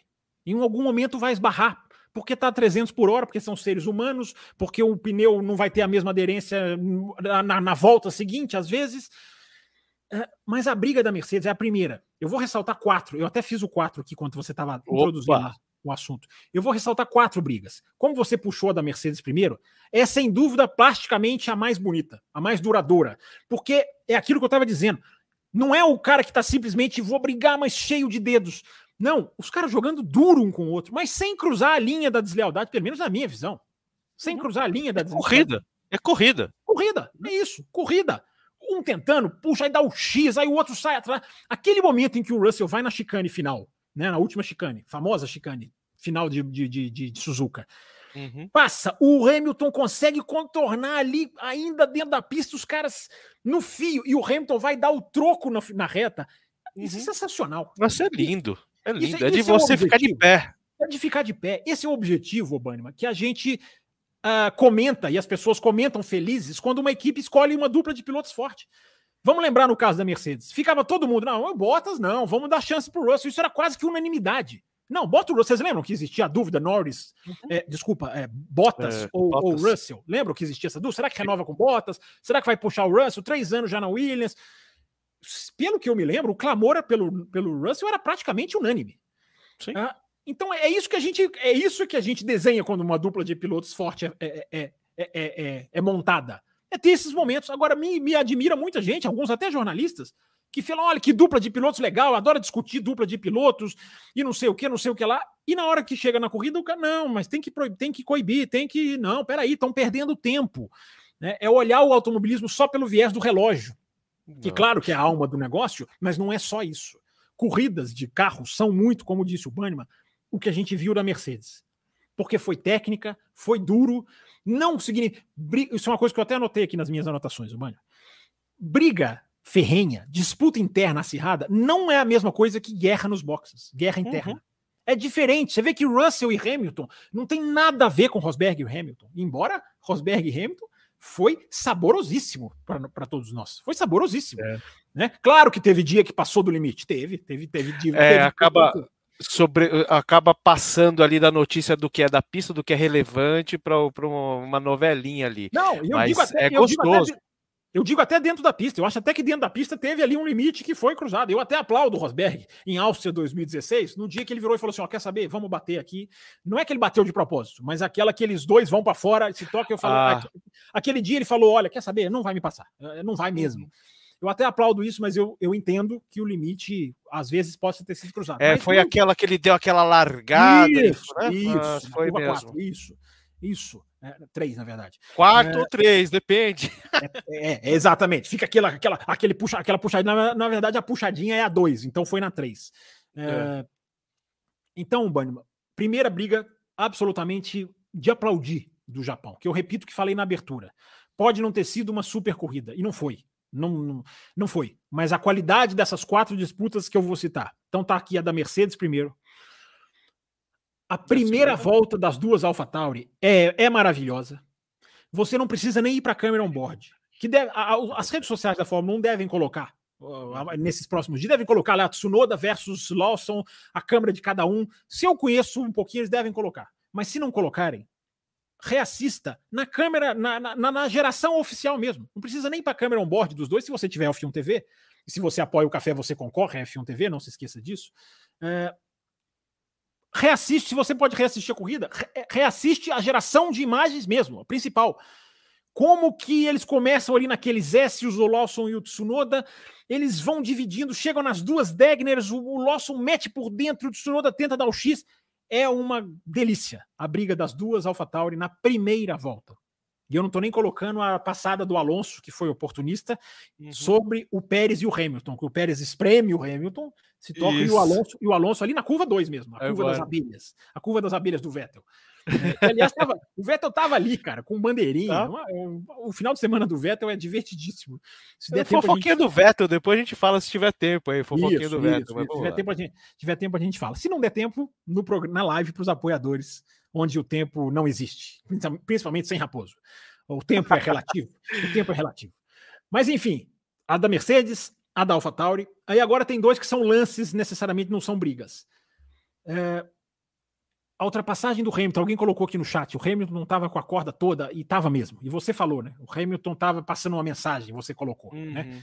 É, a ultrapassagem do Hamilton sobre o Alonso na 130R é de uma coragem, é de um destemor que é de, de bater palma porque ele coloca ali sobre o Alonso, a câmera está on-board no momento, você nem vê se o Alonso, aonde ele está, mas o Hamilton quer saber. Ele, ele faz a curva ali e vai-se embora. É, nem sei se tem a imagem dessa ultrapassagem de fora, a, a câmera off-board. É, mas é outro momento também de você dizer, opa, de você prender a respiração ali por um segundo. Isso lembra um pouco, lembra do, do de uma corrida do Weber, da, em Spa, Weber e Alonso, que eles disputam na Rouge, e um deles fala: Eu só disputei porque eu sei com quem eu tô, tô, tô disputando. Eu acho que pode ser um pouco dessa. Fala, cara, eu vou aqui porque eu sei quem é que tá do meu lado, eu sei que não vai fazer M, sabe? 2011, essa daí. Foi o Weber com Raikkonen. Se, não, cabeça Raikkonen, de não, ouro de Fábio não, Campos. Não, não, não, não, não cabeça de ouro nada. Cabeça de ouro coisa nenhuma, que em 2011 o Raikkonen não tava. É o Weber, eu não me lembro quem, mas eu me lembro sim do Weber. Foi um ano é. antes de eu ir na, minha, na minha primeira corrida em Spa. Teve uma dividida lá do Raikkonen com uma Mercedes, essa foi na minha frente, no pé da Rouge, e foi idêntica a essa do Weber. Mas é isso, é o cara dividir a curva sabendo que do lado tem alguém que não vai. Apesar de que Alonso e Hamilton já se esbarraram, né? Em, em Spa o ano passado, né? Mas não é uma característica dos dois. É. Realmente, eles não ficam batendo toda hora, né? Nem quando eram da uhum. McLaren. É, bater, bater, não. Então, a rivalidade foi, foi, foi gigantesca. Então teve essa. E a quarta, Banima, para a gente terminar a, a, o, o, ponto alto da, de, de, de, de, os pontos altos de, de Suzuka é uma ultrapassagem do Leclerc por fora na curva 1 sobre o Russell. Que é uma joia da coroa. É uma joia da coroa. Ela está circulando nas redes sociais, até por um outro ângulo, um ângulo da arquibancada, inclusive. Mas é uma, é, um, é uma joia. É uma joia, é um brinco também, porque ele começa lá antes de. Porque a curva 1 e 2 é tudo numa, no, no, final das contas, é uma coisa só. Né? Isso, né? é, ele começa, ele conclui depois da 2, da chamada 2, curva das abelhas, mas ele começa lá na reta. E ele vem por fora e vai ganhando e vai ganhando. O pneu era melhor, né? Isso, favorece, mas ele vai ali, vai, vai, vai. E acaba e acaba fundo, diria o jogador de futebol. É outra para quem não está se lembrando e vê. Para quem tem rede social, vai atrás, porque tem, tem os dois ângulos: a transmissão oficial e a própria Fórmula 1 colocou uma transmissão, uma transmissão, uma câmera que é da arquibancada. Então, Banha, pontos altos a gente teve. Pontos altos a gente teve. Mas, porém. Né? Antes do seu mas, uma pergunta em cima dessa ultrapassagem do, do, do Russell. Uhum. É, ali é um ponto onde você tem DRS, né? Então ali ele já teve ação do DRS. Porém, eu acho que nesse caso, o DRS ele ajuda, mas tem a perícia do piloto em fazer uma ultrapassagem por fora ali. Totalmente. Que ali já, já não é já não tem DRS mais, já, a toda a ação já foi e ele precisa ter o discernimento, ter o braço tato para fazer ali por fora e conseguir sim o braço sim pelo encostar no seu oponente. Então é, a gente aqui é, é, é, defensor do não DRS, né? Porque para mim é, é, um mal, infelizmente é um mal necessário. Tem toda aquela questão que ele pode até ajudar se for, se for bem medido. A gente está há mais de 10 anos com DRS, acho que foi 2011, né, 11, que foi implementado. E, mas ali não tira nenhum brilho daquela ultrapassagem do Russell. E voltando ao seu mas, essas são coisas, pinturas que aconteceram em Suzuka 2023. Mas a gente tem aqueles lances que não são tão pinturas, aqueles lances que são rebocos mal feitos, né, pinceladas com pincéis de qualidade duvidosa, que é o que a gente vai entrar agora, né, Campos? O que você tem? Ah, eu, eu, posso começar aqui com, com o que a gente já odeia. Por favor. Ordens de equipe. É isso. Ordens de equipe. É isso. Você já matou a, a questão. Gente, eu, eu tenho assim, a gente já, eu já tive aqui no café algumas vezes e eu costumo até fazer um certo contraponto olhando a visão da equipe, né, do cara ali, do que o cara que recebe bilhões para colocar as ações em alta, né, para todos os patrocinadores ficarem felizes. Então, é um esporte que exige muitos resultados financeiros, então muitas vezes o esporte é deixado de lado por um resultado. Né? E aí o que se perde? Se perde ali na questão do espetáculo, do cara que acorda de madrugada, o cara que pega avião, trem, burro, jegue, e passa calor, frio tal, e aí fulano is faster than you, fulano tá com pneu X, fulano tá com a estratégia Y. E a gente deixa de ter uma ultrapassagem dessa, como do Russell, por exemplo, tá, a gente está falando de duas equipes diferentes, mas a gente poderia de poderia ter deixado de ver a pintura que foi essa roda com roda do Russell com Hamilton. Ah, como a gente deixa de ver por preciosismo, você estava lá, a gente estava lá, e o senhor foi um dos caras que foi o cara que deu o sinalzinho para baixo em Interlagos em 2016, se não me engano, 16. porque perdeu um monte de volta embaixo de safety car por preciosismos, não foram ordens de equipe, mas preciosismos. Né? E a gente teve também o Max Verstappen naquele ano lá, que fez uma corrida sensacional ainda. Então, por causa de intervenções externas, muitas vezes a gente deixa de ter lances sensacionais e muitas vezes vindo dos boxes com, com ordens de equipe, porque os senhores querem que as pinturas estejam lindas e maravilhosas para não gastar lá no final com o funileiro. Senhor Fábio Campos, ordens de equipe é um ponto extremamente baixo em todas as, as esferas, em todas as corridas, não é não? E é um ponto recorrente, não é, Banniman? Aí é que é a questão.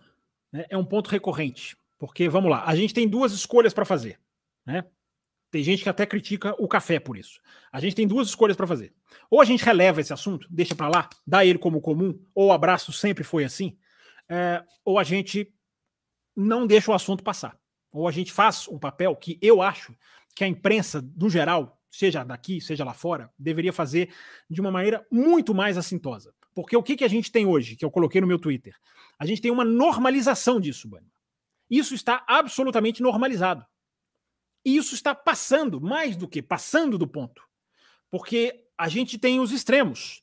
A gente tem o exagero. A gente tem a ordem de equipe que você pode discutir. Cara, aqui dava, que podia. A gente tem a da Mercedes, a gente tem a da McLaren, a gente tem um, uma, a gente tem uma, um, é, um, é, um, é, um, é uma caixa de chocolate sortidas, aqueles biscoitos sortidos, lembra, Bana? Você tem uma é. caixa, o Japão é uma caixa sortida para você tirar. Tomara que você não tire o da Alpine, que é o mais escancarado, absurdo e abjeto que eu, que eu, que eu, que eu posso imaginar. Mas há circunstâncias e circunstâncias. É, eu elogiei a estratégia da Ferrari para ganhar o Grande Prêmio de Singapura aqui semana passada e voltei na quinta, pondo a mão na minha consciência, dizendo: ok, se liberasse os pilotos, não ganharia a corrida.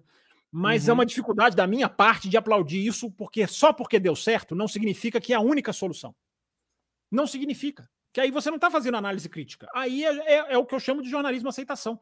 Ah, deu certo. Então é isso aí, cara. Tem que fazer porque deu certo, porque funcionou. Ok, funcionou no, em Singapura.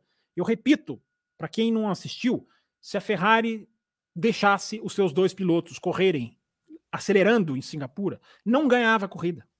Então ali é uma situação e que mesmo assim eu questiono porque foi decidida antes do qualifying. Antes do qualifying em Singapura eles decidiram. Depois do qualifying já era outra história. Ô, oh, cara, a Red Bull ficou para trás. E aí, vamos tentar uma coisa agora para ir pro tudo ou nada? Ó, oh, vamos, o Russell tá em segundo, o Leclerc você tá em terceiro. Vamos tentar a estratégia de você pular, como fizeram muito bem feito.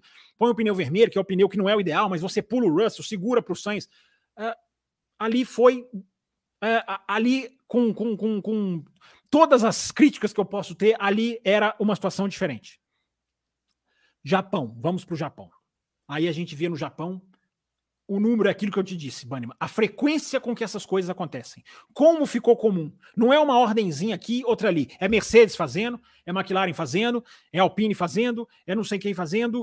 Uh, é uma coisa endêmica. Endêmica. É uma coisa que está absolutamente enraizada. Está absolutamente na veia. É um assunto que está sempre voltando. Não é só no café, não vejam hoje a imprensa inglesa, quem, quem tiver afim, ou quem puder, ou quem tiver ali ó, o idioma numa boa, é, é falando da Alpine, falando da McLaren, é questionando, é, é, tem que noticiar mesmo. Tem que noticiar, infelizmente, para quem acha que o assunto não tem que ser, tem que ser. Porque o Banniman introduziu perfeitamente. É o que você perde quando acontece. É o que eu falei na abertura também. O automobilismo sobrevive, o automobilismo luta para sobreviver, o automobilismo está vivo. Porque vamos lá, a própria Mercedes, né? Ela deixou ali os dois pilotos brigarem e numa outra situação, com o Sainz chegando, ela interveio. Mas mesmo assim é questionável a intervenção da Mercedes. Então, Banniman, assim, eu acho que a mensagem, a mensagem do, do, que eu acho que é importante a gente passar nessa edição de hoje, é que é a questão dos tentáculos, que eu falei na abertura. É, é, é, tentáculos demais, cara, é interferência demais, gente. Tentáculos, porque eu fiz alusão a tentáculos, porque esses animais que têm, têm tentáculos, eles têm oito, doze, sei lá, eu não sou biólogo, mas eles têm um monte aí. É, é isso que eu quis dizer. É interferência demais, cara. É, é, é o espírito do temos que manusear o máximo possível. Temos que interferir o máximo possível. É uma quebra do Let Them Race. Cadê o Let Them Race? Perguntei eu lá no uhum. Twitter. O Let Them Race é o deixa os caras correrem. Você pode deixar os caras correrem. Tem uma hora que você pode fazer uma que te ah, o Norris, o, o, o Sainz estava chegando, e aí, você inverte o Hamilton com o Russell, aí teve o debate, o Russell sugere de dar o DRS, de imitar a estratégia Sainz, o Sainz até brinca, é. né? Eles estão usando a minha estratégia, o Sainz, o Sainz, o Sainz se apoderou daquela estratégia, como se ele tivesse Sim. sido o primeiro, não foi. Mas é isso aí, vai, vai ficar marcado como uma estratégia Sainz, vai. ok, mereci, merecido, ganhou uma corrida fazendo isso. É, mas é influência demais, cara. É influência demais do não natural nas pistas. E aí, quando a gente assiste uma MotoGP, por exemplo, que é o que dá para comparar com a Fórmula 1, porque é um campeonato mundial, é um campeonato que é a vida das montadoras, que são milhões em gasto também, que envolve uma quantia inestimável de patrocínio de investimento. Ok, a pessoa não precisa assistir MotoGP. Isso aí pode ser, ah, não gosto, não é a minha. Mas é importante a pessoa entender que existe uma comparação no mundo de importância. Não é tão importante quanto a Fórmula 1, mas é um campeonato super importante. Queira a pessoa assistir ou não. E na MotoGP, os caras simplesmente deixam os caras correr. Se você vê piloto de equipe B ganhando corrida do piloto da equipe A, que está disputando o título contra um piloto de outra marca, uh, os caras correm. Claro que tem as restrições, não batam, não batam uhum. e não batam. Não tem problema nenhum isso aí, não batam. Claro que não batam. Não estamos dizendo aqui deixa brigar, deixa bater. É, não é Destruction Derby, né? É não corrida. É Destruction né? Derby. Mas, mas o excesso de interferência é, é, é, muito grande. E posição no Mundial de Construtor, gente, me desculpem, cara, mas não isso não, não, isso não, me, não, não me convence. Posição no Mundial de Construtor, se é a primeira, se é, porque é aquilo, Bannerman. Antigamente, ordem de equipe, a massificada mesmo, era para ganhar. Pô, vamos fazer a ordem aqui para ser campeão. Pô, vamos fazer a ordem aqui. Hoje em dia, a McLaren dá ordem de equipe na, na Arábia Saudita para o cara trocar 16 com 17. Hoje em dia, tudo virou desculpa. Olha, olha uhum. essa ordem abjeta da Alpine. Por causa de um acordo interno, de quando um cara está numa estratégia mais rápida, se ele deixa passar, ele tem que devolver. Uma coisa absolutamente sem sentido. O, o Gasly mostrou o dedo, eu não vou mostrar aqui por, por educação, ele mostrou o dedo para a equipe. Tá lá no meu Twitter, eu coloquei o print lá. É, ele mostrou o dedo para a equipe depois que ele cruza ali. Ele tem todo o direito de estar tá revoltado. Porque os caras viraram para ele na última volta e deixou o Ocon passar. Por causa de. A estratégia do Ocon era diferente. O, o, o, o, Ocon furou o pneu na largada. Ele vai faz, dá uma parada na primeira volta e faz só mais uma parada. E vai. Fez a corrida inteira só usando dois pneus do branco, que a gente falou aqui no sábado, era o pneu. Uh, como o Gasly não teve esse problema, ele estava mais rápido. E na hora que ele faz a troca normal e o Ocon tá muito mais lento, porque tá indo para uma só, o Ocon deixa ele passar. Mas, meu amigo, são estratégias diferentes. Então, uh, por que o cara tem que devolver, cara? Os caras têm que fazer a mesma estratégia. Então, se um cara quebrou uma estratégia, ele tem que chegar na frente do outro. É, assim, é, é um engessamento. É. é um engessamento que não dá para passar em branco, porque já passou do limite. É muito engessamento, é muito, é muito querer controlar, é muito querer manusear, é muito não let them race. Né? Ou Don't Let Them Race, se a gente quiser falar, fazer, criar uma nova hashtag. E aí, o, o, a questão é o seguinte: começa nas equipes, está absolutamente enraizada nessa geração de pilotos. Porque o cara que está atrás está só pedindo favor para ele, o outro, não, não deixa brigar. Não, peraí, vamos manter. Se eu estou na frente, vamos manter. Se eu estou atrás, deixa eu passar. Ah, eu estou mais rápido. Todos, todos os pilotos da Fórmula 1 eu sou capaz de arriscar. E eu não gosto de generalizar, hein? mas eu sou capaz de arriscar. 100% dos pilotos atuais da Fórmula 1 fazem parte de uma geração de esportistas mimados.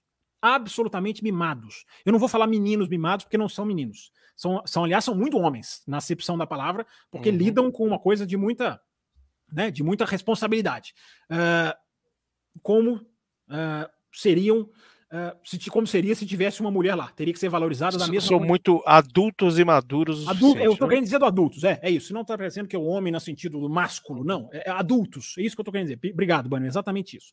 Adultos, mas são esportistas mimados. Sim, o senhor Verstappen, sim, o senhor Hamilton, sim, o senhor Leclerc, os multicampeões. Esses me decepcionam mais, porque não tem mais na Fórmula 1 de hoje, Bani, a questão de quer saber, cara eu vou dar um, o tal do risco no capacete do cara. Uhum. Eu vou ganhar do cara no braço. Não, é. não precisa não, eu vou passar. Deixa que, deixa que eu vou lutar aqui. Eu vou, se eu perder, eu perdi. Se eu chegar uhum. atrás, eu perdi. É, é, o, o, automobilismo de resultados, ele, tomou, ele ganhou um tamanho que ele, que, ele, que ele acertou os pilotos. Então o cara só quer saber do resultado. Os fins justificam os meios, mas os meios no esporte são tudo. Porque é o modo como a coisa vai se desenrolar. É, é, a beleza da disputa. É a beleza que nós vimos da Mercedes, enquanto a Mercedes deixou. É, e aí a gente tem isso, Bannerman. A gente tem esses tentáculos. Esse tudo agora é desculpa. Tudo agora é desculpa. A gente viu o ano passado, por isso que eu estava lembrando na MotoGP. O ano passado, ao mesmo já falei isso aqui várias vezes, ao mesmo tempo em que a MotoGP via o Bastianini tirar ponto do Banhaia, os dois são Ducati, gente. E o Banhaia brigando pelo título com o Quartararo, que é a Yamaha. E não tinha ordem de equipe. O, o, o Bastianini ganhou quatro corridas, uma delas uma roda de distância do Banhaia. Uhum. Tirou a vitória dele. Ou seja, os caras deixam os caras correr. E o Banhaia, só a cerejinha do bolo, tá, gente? O Banhaia, mesmo perdendo pontos para o seu companheiro de Ducati, foi o campeão do mundo. Tá? Então, o resultadismo extremo né, do, da Áustria 2002 ele não se justifica. E no mesmo momento, Bannerman, que a Fórmula 1, que a MotoGP fazia isso, a Fórmula 1 fazia jogo de equipe para o vice-campeão do mundo. Jogo de equipe para vice do Pérez. Pediu para o Verstappen em Interlagos. Que é um absurdo. Vice-campeão do mundo é, é, é, cargo decorativo. É cargo decorativo. E aí, Bannerman, não, o problema é que não para aí. Começa em equipe, passa por pilotos, contamina a imprensa, absolutamente aceitosa se não existe essa palavra, eu acabei de inventar, e desemboca no público. E desemboca numa legião de pessoas que não se incomodam com, com ver isso. É, eu, eu acho que é o pior é quando esse tipo de, de, de, de filosofia entra para o público, que é aquele negócio da a mentira que ela é tão falada como verdade que se torna verdade, né? Não é exatamente essa frase. Uhum. Que aí você vê pessoas do círculo de amizade é, mais novas, né? Não, não, falando assim que é, que é a geração mais nova, mas no final das contas é, é fala, fica comum, não é culpa. É porque vende-se que isso é o automobilismo. Ah, você tem que pensar é, no, tu, no todo, enfim. É, não, não é bem, bem assim. Primeiro que o automobilismo, o piloto, ele é um cara extremamente egoísta. Né? Só que deturpam-se quando você vê um cara falando, ah, ele encostou em mim. Ah, ele fez isso. Ah, eu tô na frente. Ah, segura ele aí. Ó, oh, eu tô mais rápido que ele. Ah, pede para ele sair da frente. Cara, isso não é automobilismo. A pior coisa, e eu tô falando assim, eu vou. No, Campos falou de pilotagem, não sou piloto, eu sou. Eu corro de kart de ah, aluguel, né? Tá longe não, de ser piloto. Você não eu, só é piloto. Enfim. A gente vai gente, a gente vai falar da Red é. Bull é. e um pouquinho de Ferrari, de Mercedes, e vai falar dos carteiros, ele vai contar. Diz que ele sai da pista bravo, nem se despede quando batem nele. Uma Isso é vez piloto raiz. Isso é piloto raiz na veia. É piloto na veia. A gente tem que depois ver, o Pix aí, que o pessoal tá ensandecido pelos Pix aí. Vamos responder, Mas assim, a pior coisa que tem, eu tô falando da base da base, eu tô falando do, do, do, da várzea do automobilismo, que é o kart de aluguel. Para mim, a pior coisa que tem é quando eu vejo um colega meu em primeiro você me, você me ofendeu agora, hein? Eu sou cartista de aluguel, você me ofendeu agora. Hein? É, então somos da Várzea, né? A Várzea é, é onde as coisas de verdade, o automobilismo de verdade acontece. E a pior coisa, você olha um amiguinho meu, e olha assim, eu tava. Deu uma zica na corrida e a gente tava eu e outro brother lá, 17, 18.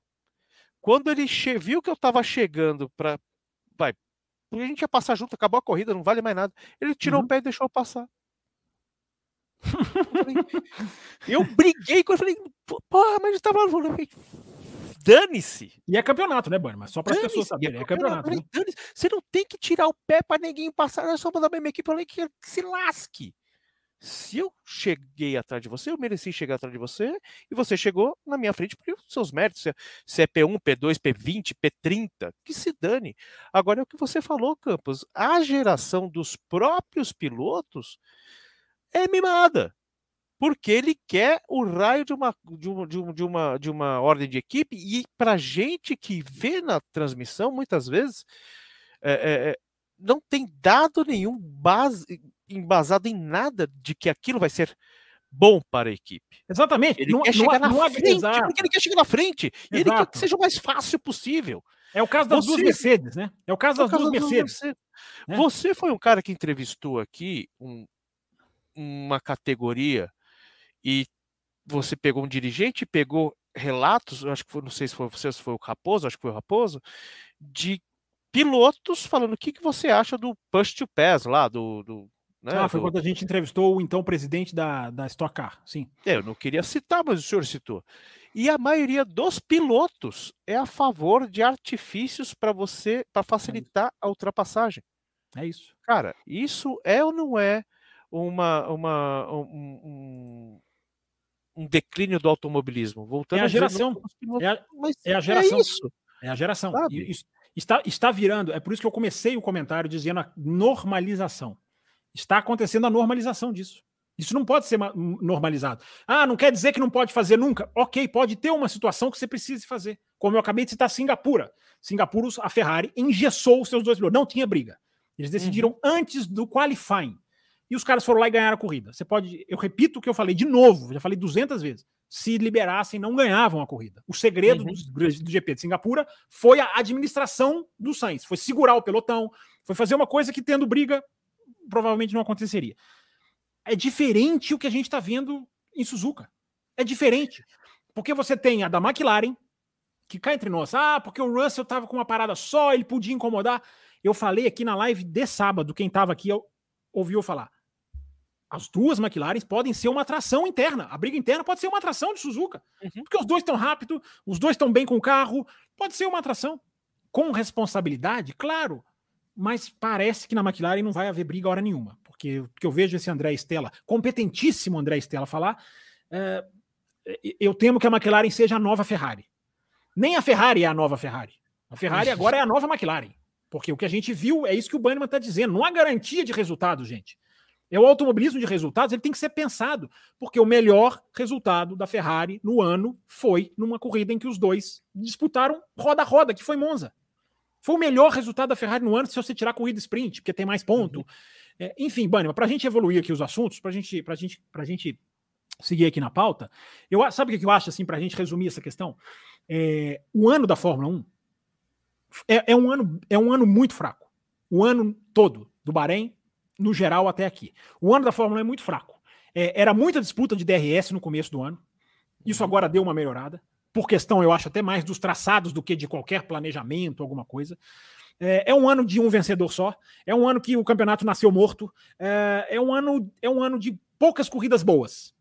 É um ano de poucas corridas boas. Só que o campeonato se desenha, o Banima, terminar de um jeito legal.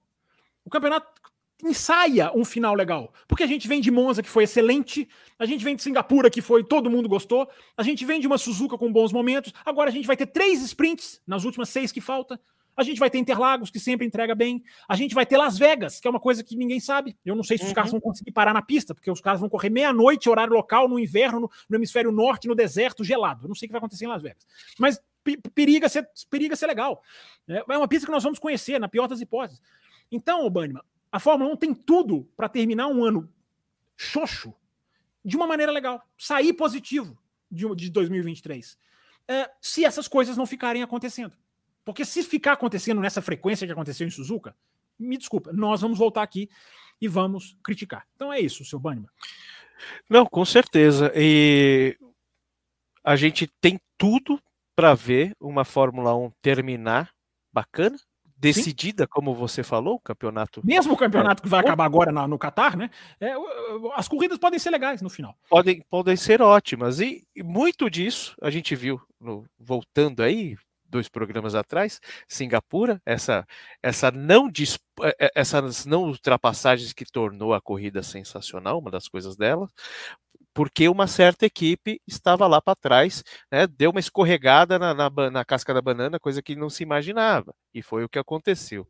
Mas a Red Bull tem todos os seus méritos, tem a sua competência, está andando muito bem, e ela é muito, mas muito, muito, muito à frente de todas as demais.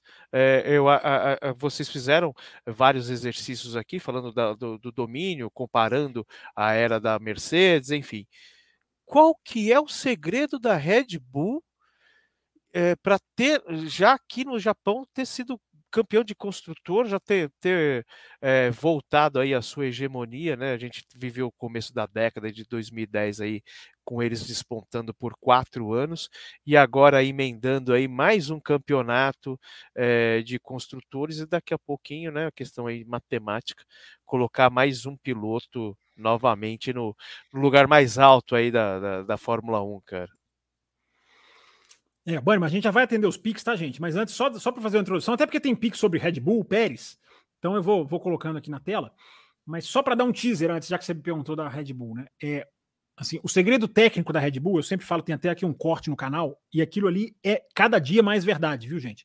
É, é um corte que tem aqui no canal que fala justamente o segredo da Red Bull em 2023. Ele é de alguns meses atrás. É, mas, a, mas o teaser, o, o, o Bannerman, que eu fico me perguntando é o quanto o segredo da Red Bull é o Verstappen. Não que o carro seja ruim, não que o carro não seja maravilhoso, claro que o carro é. Mas quem consegue fazer com esse carro que o Verstappen está fazendo? Porque se a gente pegar o Pérez, cara, é, é, é, onde, qual, que é, qual que é a verdade do negócio? Ou em qual, em qual linha no meio está a verdade? Porque é um genial, brilhante. O cara, o cara, o que o cara extraiu do carro nesse final de semana é, é, é uma coisa que você fica chocado. Há quem diga que a volta de classificação foi das grandes da história da Fórmula 1. Eu não chego a tanto por puro desconhecimento meu, mas tem gente que aponta. É, então a gente tem de um lado um cara que bota lá 20 segundos, né, quase 20, né, de distância é, eu falei antes. Ele estava embaixo esse, esse é, coisa, ele estava embaixo, ele não chegou a 20. Eu falei antes, eu falei depois de Singapura, que ficava aquele negócio da diretiva técnica, eu falei, cara, eles vão ganhar de 26 segundos ou 27. Eu errei. Eles falaram, eles ganharam de 19,7, quase 20. O Verstappen falou pro Horner, né? Eu quero ganhar de 20. para provar para esses caras. O Verstappen veio mordido, como era esperado. A gente é. falou isso também semana passada, era mais do que esperado que os caras viriam mordidos. É, então a gente tem o supra-sumo e a gente tem um, o outro que não consegue fazer com que o carro renda não sei quanto por cento do seu potencial. Então, entre o Verstappen aqui e o Pérez aqui, aonde está a verdade desse carro? Esse carro é muito bom e o Pérez é que se embanana? Ou esse carro não é tão bom e a genialidade, embora seja, claro, bom, mas não é tão bom e a qualidade do Verstappen dá sei lá quantos décimos de diferença. Enquanto o ouvinte pensa, vamos atender uns pics e superchats, já que você disse que a galera, já que você disse que a galera está brava. Gente, Larissa tá doida aqui querendo. Laricinha, é, o, o, âncora o titular não está aqui. É, eu estou olhando um monte de coisa técnica aqui que o Raposo ajuda. Calma, é uma, é uma live diferente. Vocês, vocês ficam muito bravos. Vamos lá, vamos lá. É... Bânio, eu vou colocando na tela e você vai trazendo. Vamos lá. Henrique Cardoso. Senhor Henrique Cardoso, Fábio, você acha justo que um piloto que abandonou a corrida volte depois de várias voltas para pagar punições para levar, não levar para a próxima etapa? na minha opinião, injusto com os, com os que ele prejudicou. E aí, seu Campos? É, é, é, uma, é, uma, é uma questão para a gente discutir mesmo. É, é, é, porque é o seguinte, ô Henrique. Primeiro que não há nenhuma garantia de que a punição iria para o Catar. Não havia garantia disso. Não está na regra que uma punição, se não for paga, vai para o Grande Prêmio seguinte. Existem, existe uma seção do regulamento em que quatro, isso, isso o pessoal da Sky Sports da Inglaterra foi atrás até durante a transmissão, é, e, e colocou e, e, citou, eu não vou me lembrar quais são, mas existem quatro punições que, se não pagas, podem ir para o GP seguinte. GP seguinte. Podem. Aí depende dos comissários, do que eles analisam, se eles vão achar que sim, que não. Então, assim, para começar, né? É, não existe nem a regra do tem que ir lá, pro, tem mesmo que incentiva o cara a voltar para a pista. É, eu concordo com você, é esquisito mesmo, é, tem que se discutir mesmo e provavelmente tirar isso, ou, ou a punição deixa claro o que vai que não vai, ou o cara abandonou, não pode voltar, é, porque fica esquisito um cara voltar para a prova com um interesse que não é correr. Né, Henrique? Aliás, eu pergunto para você, Henrique, se o Pérez volta é, para a corrida, joga o carro no muro, é, numa corrida em que o Verstappen ameaçava perder, nós vamos chamar os advogados e vamos anular a corrida? É, só para só, só provocar, só para pensar. Mas enfim, eu tô com você, Henrique. É, é, é esquisito mesmo. Tem mais aqui, Bânio, mas tá chegando. Muito bem, o Felipe Gonçalves. Patético, Pérez. Patético o jogo de equipe da Alpine. Patético a Mercedes. Mas o Max continua voando para infelicidade da Fórmula 1. Tá engraçadinho aqui o, o, o, o, Eu não acho que a Mercedes se encaixe no patético, não, Felipe. Eu acho que na Mercedes. É... Primeiro, os caras brigaram no começo da prova, ótimo, parabéns. É... Existe uma questão técnica da Mercedes, né, que é... esperava-se da Mercedes uma, uma. Como é que eu vou dizer? Se aproveitar do desgaste de Silverstone, porque é uma, da, é uma qualidade que o carro sempre teve até aqui. A, a corrida que desgasta muito os pneus, eles se dão bem não se deram tão bem assim. Não se deram tão bem assim. É, já é um ponto de preocupação. Mas eu estou falando do lado técnico, né? Eu acredito que você está dizendo a questão da ordem. A questão da ordem é aquilo, né? O Russell estava na frente, o Hamilton atrás. O Hamilton era mais rápido, era mais rápido. Aí o Sainz veio. E aí veio aquele. Aí fica aquele negócio. O, o, o Russell sugeriu de só ceder a posição na última volta. Né? Não, eu dou o DRS para ele, ele segura.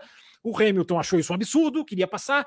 Depois que passou disso, ainda reclamou dizendo que demoraram demais. E o Russell, ah, vocês vão me desculpar, mas essa, essa ultrapassagem eu bati palma. Porque aí foi o, o, o, o, o Carlos Sainz e passou o Russell. Então, uhum. nada como ver uma equipe dar uma ordem e essa ordem não, dá, não, ser, não funcionar. Não funcionar totalmente. Porque tudo bem, o Hamilton conseguiu se manter à frente, o Russell não. E aí é o, é o, é o X do que o Banniman estava dizendo e também do que eu disse. A gente não pode dizer o que ia acontecer. A gente não pode matematizar o automobilismo. É isso que esses caras estão fazendo. Eles estão matematizando o automobilismo. Não, troca porque nós precisamos, porque o ponto, porque o pneu. Deixa os caras correrem. Deixa os caras correrem. Né? É esporte ou não é? Então, a Mercedes eu dou até esse pingo de dúvida, embora não concorde também, acho um absurdo. É um absurdo é, a interferência. Ela, eu citei no comentário aqui, né? As três intervenções desnecessárias: Mercedes, McLaren e principalmente a Alpine. Sou contra também, sou contra também, mas patético o Pérez eu entendo mais, patético o jogo de equipe da Alpine, sem dúvida nenhuma. O da Mercedes, desnecessariamente patético, vai. Eu, eu, eu, eu coloco uma palavrinha aí só para dar uma. uma ou, ou, piora ou melhora. Aí fica ao cargo de quem de quem está ouvindo. Mas é, é, absurdo, é absurdo. É, Mercedes, eu fiquei feliz que a Mercedes tomou a ultrapassagem. Nada contra o Russell, nada a favor do, do Sainz, mas oh, tinham, tinham os dois na frente, deram a ordem e um deles perdeu a posição. Quem garante que se o Russell fizesse o que sugeriu, né, o que fizessem o que sugeriu o Russell, não perderiam posição nenhuma? Ok, Suzuka não é Singapura. Segurar no DRS ali é muito mais difícil. Ah. Mas a gente, a gente já viu o carro segurar outro mais rápido, né? A gente já viu várias vezes. No final tudo é patético mesmo, né? O, o, no final tudo é patético muito, mesmo. Muito essa bem, aqui, essa aqui, essa aqui ele vai responder no final do programa. Tá? Essa é para você, viu, Bunny? Você vai responder essa aqui no final do programa. Tá? Ah, tá o bom. Gran, Agora final, que eu li. O final do programa, o grande final é esse. É, deixa eu ver. Não, podemos seguir. Acho que atendi todos os. Ah, não, tem uma aqui da Isabela. Tem um, um superchat. Que, aliás, ela até mandou primeiro, Isabela. Obrigado. É... Lê aí, Bunny. Você que lê aí. Muito bem. Boa noite. Já posso pedir o Lawson Norris na Red Bull em 2024? Ou ainda tá cedo? corrida terrível do Pérez, parecia que estava correndo bêbado, inclusive aquela, aquele play que ele deu no hairpin ali, digno de Bruno Aleixo, viu? Bom, eu vou opa, opa, já começou a responder. Já começou a responder. É, eu acho assim, o Pérez, vou falar bem rapidamente do Pérez, para o tempo aqui já está já tá apertando. É, olha eu, olha eu, o espírito de raposo me incomodando. Que coisa, hein? a, a tá alma aqui... de raposo, alma de raposo me incomodando aqui. Ele deve estar tá pensando lá, onde ele deve estar, tá, onde ele está agora, ele deve estar tá pensando, acaba o programa, acaba o programa, acaba. O programa. Aí, aí, aí chegou para mim aqui o pensamento dele. É, mas vamos lá, vamos mais um pouquinho ainda. Mas do Pérez, Isabela, eu acho assim, é, há um limite de andar mal e o Pérez está flertando com esse limite. Que o Pérez vai perder para o Verstappen, não há a menor dúvida. Não há a menor dúvida. É, mas existe um limite. E ele está flertando com o limite do aceitável do andar mal. É, eu imagino o psicológico que esse cara tá, tá passando. É, porque o Pérez não é ruim assim. Vai ter gente que vai dizer que é. Quem viu o Pérez na Sauber, quem viu o Pérez na Force India, quem viu até alguns momentos do Pérez na própria Red Bull, ele, ele não, ele, claro, ele não é o Leclerc, ele não é o Piastri, ele não é o Norris, ele não é o Russell, ele não é o Hamilton, ele não é o Verstappen. Só para dizer alguns em que não há dúvida que ele não seja. Mas ele está flertando com o limite. Ele está flertando com o limite. Se houvesse um risco de ameaça à Red Bull, ele já tinha caído fora, porque ele está ele tá chegando num ponto que é pior do que fizeram Gasly e Albon, que eu jamais imaginava que chegaria. Está é, tá chegando lá. Não estou dizendo já que, que, que, ou que já seja. Mas é isso. O, o, o, o Norris, o, o, o Pérez precisa trabalhar duas coisas. A cabeça, eu não sei como, porque eu não sei o grau, eu não sei o que ele está vivendo e não sei o quanto isso pesa. E ele tem que trabalhar tecnicamente. Por que, que ele está tão atrás do companheiro? Por que, que ele larga atrás de Ferrari, atrás de Mercedes, atrás de McLaren? É, por quê? Por que, que ele tem uma dobradinha só em qualifying com o Verstappen? Só uma. Só uma vez as, as Red Bull largaram na primeira fila. Por que, que o Verstappen tem exatamente 400 pontos e o Pérez está praticamente 200 atrás? Está 400 e a, diferença é 177. Né? Se você arredondar um pouquinho, é quase 400, 200. É, por que, que das 13 vitórias do Verstappen, só quatro ele conseguiu chegar em segundo? Há um limite de má performance aí que eu acho que ele está flertando. E na casa onde ele pilota, eu que dizia, até Suzuka, que tinha certeza que ele começava 2024, já começo a pensar em rever a minha opinião. É, tá muito. O Pérez está uh, muito estabanado, né? Pode, pode ser ter, pode ser que o ajuste do carro não estivesse correto, pode ter alguma coisa né, que a gente não vê, mas a impressão que ele passa para o mundo é que ele realmente está numa pressão absurda e não consegue lidar com isso, né, Campos? Porque é uma coisa, é uma espiral descendente tão forte, né, Bannerman? É uma coisa assim, não é o cara foi mal numa corrida, é, é, são os erros que ele comete, como cometeu na Hungria. É, não é, isso não é ele. Então, deve ter um psicológico, deve ter um psicológico muito forte, porque é aquilo que eu falo para as pessoas, né? Se coloquem no lugar do cara. O cara vai para a Europa, menino, deixa a família, é, ok, com dinheiro, com patrocinador, sim, mas vai lá, passa por Fórmula 2, passa por Fórmula 1, sofre anos em equipe média, vai para uma McLaren, acha que é a chance da vida, fica um ano só, já cai fora. Aí o cara senta na Red Bull. Vocês acham que a cabeça do cara não pensa, cara, eu vou ser campeão do mundo, é minha chance de ser campeão do mundo? Né? Uhum. Nós não achamos, mas vamos tentar ver o lado. E aí o cara toma esse tombo, que é aquele negócio, é o, é o, é, tem um filme que chama assim, né? É o tão perto, tão longe. Você está pertíssimo do título mundial, ao, ao, ao, ao mesmo tempo que você está impossível você conquistá-lo. Porque você tem um Verstappen do lado. Então, eu não sei o que, que isso faz com a cabeça de um piloto. Então, eu não sei o quanto do psicológico tem, embora eu, se eu tiver que apostar a ficha, eu aposto que tem. Uh, e, a, e, a, questão técnica. Mas, enfim, é, é, há um limite para andar mal. Há um limite para andar mal. E ele, e ele começa a flertar demais com esse limite. Ele cruzou mesmo, realmente. Uh, Campos, eu mandei um negócio para você no nosso chat privado. Uhum. É, da Larissa, né? O Pix da Larissa. É, deixa eu achar ele aqui. Você achou ele aí, Bannerman? Sim. Porque, então, 21 aí. Eu vou, eu, vou, eu vou, procurar aqui colocar ele na tela. Eu que não achei, mas o Pix está aqui. Eu, eu só não coloquei ele na filinha aqui por erro meu. Peço desculpas. Bom, que briga da Mercedes! E ainda tem gente que pede ordem de equipe, inclusive é aquela forçada do Lewis Hamilton fez no Russell. Lembra uma, da, uma manobra polêmica feita em 20, 2021. Pune ou não pune, senhor Fábio Campos? Acho que o senhor já respondeu isso, mas vamos dar essa resposta para a dona Larissa? Você colocou aqui até o horário que ela mandou, não colocou? É... 21 e 13 aqui pela. Pelo... Achei, pronto. É esse Estava me incomodando não achar, né? É... Pois é, eu até falei da questão da, da, da, da, da, da, da polêmica, da, da, semelhança com Interlagos, né? Não sei se a, se a, se a Larissa já tinha mandado essa mensagem. É... Eu não acho que pune, não, cara. É... A semelhança com Interlagos é mais visual do que do que tecnicamente. Eu acho que a, a, aquela de Interlagos, a trajetória do piloto de dentro, que no caso era o Verstappen e nesse final de semana é o Hamilton, é, há uma diferença para ser analisada ali. Eu fico bem na dúvida, Larissa, e na dúvida não pune. A minha filosofia é essa, na dúvida não pune. Eu não sei se o, o Bernie Eccleston dos carteiros, que está aqui ao meu lado, eu não sei se ele tem essa filosofia zen. Mas, na, na minha opinião, se está na dúvida, não pune. Tudo bem, você pode mudar a regra e dizer, na próxima corrida, vamos, não é mudar a regra, né? É mudar, digamos assim, a, a, a, a interpretação. É aquele uhum. negócio do ápice da curva que mudaram de 22 para 23, fizeram ali uma coisa mais regrada, mas acima de tudo, bom senso. Tem que ter o bom senso. Então, se acharem que, que aquilo ali tem que punir, ok, coloquem como exemplo e digam para o mundo: puniremos. Se não tem isso, fica a margem para dúvida.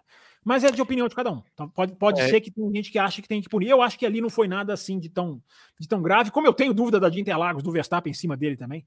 Enfim. Obrigado. É que foi bonito, né? É difícil a gente punir algo que foi, de repente. É, no legal, final é, faz, parte de, é né? faz parte de um contexto de briga que é legal, né? Exatamente. Eu sou a favor aí de, de do que você falou. Uh, tem que se seguir o regulamento. O, o regulamento ele é, é importante para um segmento de um esporte, só que você precisa ter bom senso. E na dúvida, escreva, né? Escreva. Isso, né? Põe na regra. Ora, pois é. E a maior culpa das coisas não andarem corretamente é da parte da gestão e não dos pilotos. Os pilotos fazem aquilo que é permitido, que não é, você vai lá e coloca o, o rigor da lei mesmo, né? Pois é, será que o, o seria interessante? Eu, eu ouvi falar, Campos, né? Aí é acho que é uma coisa assim que é, é muito subjetiva, né? E não tem fonte nenhuma aí é, que seja. Né, você, não me vem, você não me vem com informações sem fonte. É, então. Mas ele, só para colocar aquela, aquela pontada, estão falando que talvez. É, o Max tem algum problema no México e de repente o, ah, o, o Pérez ressurjam tal. Isso aí a gente pode. Precisa falar que é balela ou você acha que já realmente é algo que. Não, não nem, nem, não quem é acredita nisso acredita em Papai Noel também. Comentário. O, o, o, o Bannerman, a diferença dos dois é tão grande que não há o que você faça no carro que um ande mais rápido que o outro. Porque Sim. o que você fizer num carro, você não vai fazer no outro, que vai tirar dois segundos. Em Suzuka chegou quase a ser isso, né? Não chegou é. a ser tanto. É, mas a volta mais rápida do Max, sobre a diferença da volta mais rápida do primeiro, do resto, né? É de um segundo. Você vai fazer o que no carro que você vai tirar isso? Você vai sabotar Gente, a sua grande estrela? Você vai sabotar a sua grande estrela? É, não existe isso, não existe isso. A Red Bull já chegou, já teve outras épocas que ela foi correr no México em que os dois não tinham essa distância. E não existe, não existe, não existe essa benevolência. É, é, vai ganhar no México? Vai fazer o quê? Vai, vai aliviar as declarações do Helmut Marko? Não vai. É capaz de ganhar no México tomar vaia. É, mas pois não vai. É. Não vai. Não é, vai, é outro cara que, depois do que ele falou, não merece ibope nenhum, né, cara? Eu quero. A pergunta é se ele vai ao México. A minha dúvida é se ele vai ao México. Eu Pode gostaria que, que, ele fosse. Acho que vai eu fazer gostaria. igual o Toto Wolff fez no Japão, embora por outros motivos, né? Não é, o Toto Wolff não tem problema nenhum e o Japão. Não foi, não estava lá o Toto Wolff esse final de semana. Uh, acho que o Helmut Marko vai ter um problema. Igual o Banniman, vai ter um reumatismo aqui, uma. não vai, não vai, não vai comer. O Helmut terá um reumatismo? Bom, deixa eu me ajeitar aqui. reumatismo Marco. Ele é sensacional esse âncora, que coisa. Reumatismo Deixa eu te fazer uma pergunta aqui para Vai, porque o tempo está correndo e nós temos Mercedes e Ferrari ainda para passar, hein? Opa! É... Max e Pérez está da, na mesma proporção de Alonso e Stroll? Ótima pergunta, hein, cara? É, ótima pergunta. Você sabe que eu acho que, em termos percentuais de diferença de tempo, o, o, o, o, Stroll está mais perto do Alonso do que o. O que, que é percentual de diferença de tempo, gente? É o cálculo que se faz com o tamanho de cada pista e os décimos atrás e você, você transforma isso em, per, em percentual. Ficar um décimo atrás numa pista pequena como a Áustria é percentualmente diferente de ficar um décimo atrás de uma pista enorme como Spa. Por isso que existe o, o cálculo percentual. O cálculo percentual, Bannerman, no meio do ano eu posso te afirmar com certeza. O do Pérez era o pior do grid em relação ao seu companheiro de equipe. A diferença percentual de desempenho. Até o do Stroll com o Alonso era melhor. É, como eu não, não tenho o número atualizado, mas tudo bem, o Stroll também piorou, né? É, é por ali, tá por ali. A pergunta é ótima. A pergunta é ótima. Agora, olha só como ele é absurdo, né? É, olha só que coisa absurda. A gente está falando de um, de um piloto que fez o que fez na Force India, que fez o que fez na Sauber, contra um filho do dono, que já fez, sim, suas grandes, suas belas corridas, sim, grandes corridas, mas suas belas corridas já fez. Mas são pilotos de um nível completamente diferente. Tanto que um engoliu o outro. E a gente está comparando esses dois. E não é nenhum absurdo a comparação. Essa, essa, esse é o absurdo. O absurdo é que não é absurdo comparar Stroll com Pérez hoje. E tem um superchat aqui, Banimal, pra gente, pra gente seguir. A punição do Pérez foi a queimada do Virtual Safety Car ou foi batida? Foi aquela saída é, do box, não foi? Ele não, foi na entrada. Ele tomou duas punições, pela batida no Magnussen, é, e a punição, ô, ô, Isabela, foi na entrada. Na hora que ele vai entrar no box, ele passa o Alonso. Tanto que o, o, o a, a, direção de prova primeiro recupera a imagem da saída do box, em que ele passa os carros, mas depois ele freia, deixa os carros passarem. Isso. E depois a própria direção de prova recupera a entrada do box. Foi na entrada. Porque na entrada tem uma linha do safety car. Na hora que ele puxa para o box, ele acelera tanto que ele passa o Alonso. Então, na hora que ele cruza essa linha na frente do Alonso, ele é punido porque ele ultrapassou. É, é, é, uma tecnicalidade? É, mas ele não pode ultrapassar. Não pode. E não pode cruzar uma linha na frente do cara e ele cruzou.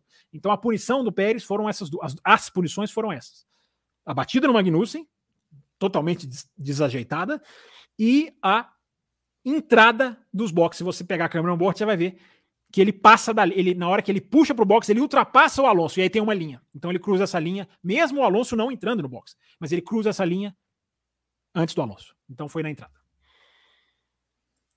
Muito bem. Falaremos da grande gloriosa Ferrari? Falaremos. Ora, bolas. Falaremos. É... A Ferrari só para completar uma coisa que eu deixei aberto aqui na live de sexta-feira, Bannerman, na live de sábado, desculpa, da madrugada de sábado, de que esse seria um grande prêmio muito importante para saber se a Ferrari evoluiu ou não.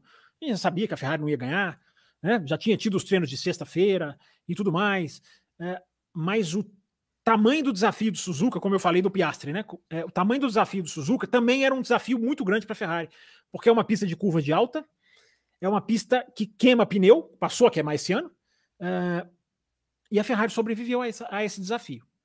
Então, a Ferrari ainda tem um longo caminho. Não nos esqueçamos que a Ferrari tomou da McLaren, para falar um português claro, uhum. uh, mas a Ferrari sai fortalecida moralmente, eu diria, de Suzuka. Porque essa era a pista que, se você pega aquela Ferrari do começo do ano e coloca, é, despencaria. Como a Haas ainda despenca, aliás, as duas Haas chegaram nas duas últimas uhum. posições. Uh, a Ferrari não despencou. Pelo contrário, o Leclerc até se manteve bem. E o Sainz fez uma estratégia de demorou demais. Numa, numa, numa, numa corrida que a gente falou que o undercut é poderosíssimo, tem até um rádio do Sainz, né? Já tomamos o undercut do Hamilton da Mercedes, né? É. Aí, aí, o engenheiro fala, já tomamos. Por quê? Porque ele ficou na pista. É, eu até tenho aqui, Bunnyman, se você quiser, Opa. eu até tenho aqui a, a, a, a, certinho a volta que ele parou. É, quer ver? Aqui tem que ter sempre uma certa paciência, porque a velocidade do apresentador e do computador se juntam e fica devagar. Mas aqui, ó. Mas abrindo aqui, ó, o, o, o abriu. O, por exemplo, o Leclerc, ele para na 17, o Sainz para na 18. No segundo stint, o Leclerc para na 34, o Sainz vai até a 38. Essas quatro voltinhas, Nossa. meu amigo. O Piastri parou, o Norris parou, as, as Mercedes pararam. É, é, aí vem esse rádio. Já tomamos o undercut, não já? Já. Já esquentou o pneu foi embora. Aí já foi embora. Então, é, é, mas a Ferrari sobreviveu a um triturador de pneus, que foi Suzuka. Não era para ser, não costuma ser. Mas, Obama, eu anotei aqui, cara. 15 graus a temperatura da pista acima do que previ. Ah, aliás, 15 graus, não, desculpa. 15% de redução de aderência por causa do calor. Gente, parece pouco, mas é muito. Um asfalto 15% Nossa. menos aderência faz muita diferença num carro de Fórmula 1. Então, isso foi o que a Pirelli mesmo mediu. É... Então, é só para deixar essa informação. E vamos fechar com a Mercedes, seu Bunny? Ou tem mais alguma coisa aqui que eu não vi? Eu acho que eu paguei os Pix, paguei os Superchats. Eu acho, não estou devendo ninguém. Acho que, eu acho que agora eu dei uma olhada aqui, eu acho que o senhor agora está, está pleno, ninguém pode te colocar o nome no Serasa. E a Mercedes que o senhor falou, né, que nasceu mal, né, é ela finalmente né, olhou para a Rosa dos Ventos da forma que deveria ser, abandonou aquele zero pod, vem crescendo aí. Mercedes, no final das contas, como que ela se sai de Suzuka, na sua visão? Eu acho que ela sai mais embaixo do que, do que, do que, do que qualquer outra coisa. Porque aquilo que eu falei no começo ou durante a live, já não me lembro quando, a força de levar vantagem numa pista que desgasta muito pneu não fez grande diferença dessa vez. Então talvez seja uma vantagem que eles perderam. Aliás, tem uma frase do Andrew Chauvelin que ele falou, não te, abre aspas para ele, tá? Não temos mais a mesma vantagem de desgastar pneus durante as corridas que tínhamos no começo do ano. Essa frase é dele. É, é a quarta corrida, senhor Ricardo Bannerman, seguida, que a Ferrari pontua melhor do que a Mercedes. Durante quatro corridas seguidas, ou seja, Vamos lá. Zandvoort, Monza, Singapura, Singapura, e Suzuka. Todas essas quatro, a Ferrari tirou ponto da Mercedes. A diferença agora é de 20, se eu não estou enganado. Agora eu não, tô, agora não tem nas minhas anotações aqui. Mas se eu não estou enganado, é de 20. Passei, essa, passei o dia com essa tabelinha aqui no cantinho da, minha, da, minha, tela aqui, então tá. Então tô arriscando a diferença. É, ou seja, eu falei isso na live de sábado, né? Suzuka abre a disputa pelo vice. É como se oficialmente começasse a disputa pelo vice. Claro que não é. Claro que vem pontuação desde o começo do ano. Mas agora, oficialmente, assim, ó, a Ferrari é um desafio para a Mercedes. Não é só pela tabela de pontos. Porque a tabela de pontos engana, né, Bunny? Tabela de pontos engana. Se a gente for olhar a tabela de pontos hoje, o, o Hamilton tá a 33 do Pérez. 33 pontinhos do Pérez. Para o vice-campeão. Aí alguém pode falar, ah, vai pegar. Vai pegar não acho que vai pegar fácil, porque para o Hamilton marcar esses 33, talvez não seja tão, tão simples como a, a, a mera numeração indica. 33 parece uhum. pouco, e é, para pegar o Pérez, cara. Você imagina o Pérez perder o vice-campeonato para o Hamilton. Nossa, coisa, né? seria. Né? Olha, eu acho que eu queria. Só ah, para ver o circo pegar você gostou, fogo. Né? Você gostou, né? Você quer ver, você quer ver, você quer ver, né? É, o Leonardo até coloca aqui, ó, o número de pontuação que ele fez aqui, ó, 221 da Aston, Alonso fez 174, ou seja, 78%. Nossa, Além de tudo, a Aston vai perder para a McLaren por causa também do, do Stroll, né? Não só pela queda, mas porque só pontua como piloto, como está desenhando aqui. Eu, eu tô com a tabela aqui, a gente não gosta eu também sou do, do, do, da, do time que analisa aí a performance e não os pontos, né? A Mercedes está com 305 e a Ferrari com 285, né? São os 20 pontos que você citou. A McLaren com 172 para Aston Martin que está 221, a distância ela é maior, mas é muito mais pertinente a gente pensar que a McLaren pode passar a Aston Martin Exatamente. do que a Ferrari em cima da Mercedes. Exatamente, é isso. Ótima leitura, Bônima. É, não é número, é o momento, né? o momentum, como dizem em inglês. É o momentum. É, uhum. A McLaren, ela, olha, olha, olha o, o, a enxadada que ela deu na Aston Martin nas duas últimas corridas, nas três últimas corridas. Eu vou pegar, eu vou fazer essas contas e vou pular no Twitter. É, a Aston Martin, a McLaren, desde o do, do upgrade, eu vou fazer essas contas. Já está anotadinho aqui para fazer, por isso que eu sei que eu não vou esquecer. Anote é... aí que o senhor Leandro Petrilo acaba de se tornar um tá membro. na tela. Seja muitíssimo bem-vindo, obrigado. A gente adora quando acontece isso aqui. Até o Raposo adora, carrancudo que é. Muito bem-vindo, Leandro. Não sei nem a faixa, não vi a faixa ainda. Daqui a pouquinho tem live especial para os apoiadores, que são da faixa ou Cappuccino, ou Extra Forte, ou Premium. Enfim, a gente já, a gente já está caminhando para o final do programa e a gente dá o um recadinho lá, mas seja muito bem-vindo, independente da faixa, Leandro. Bem-vindo aí, obrigado pela, por acreditar aí no nosso trabalho.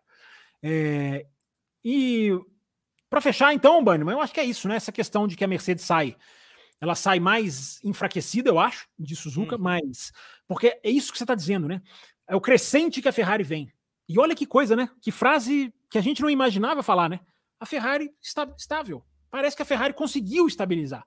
Não é que resolveu os problemas, não é um supercarro, não é hashtag aqui é Ferrari, ou é ser é Ferrari, como, como o uhum. Valese adora. É, não, não é.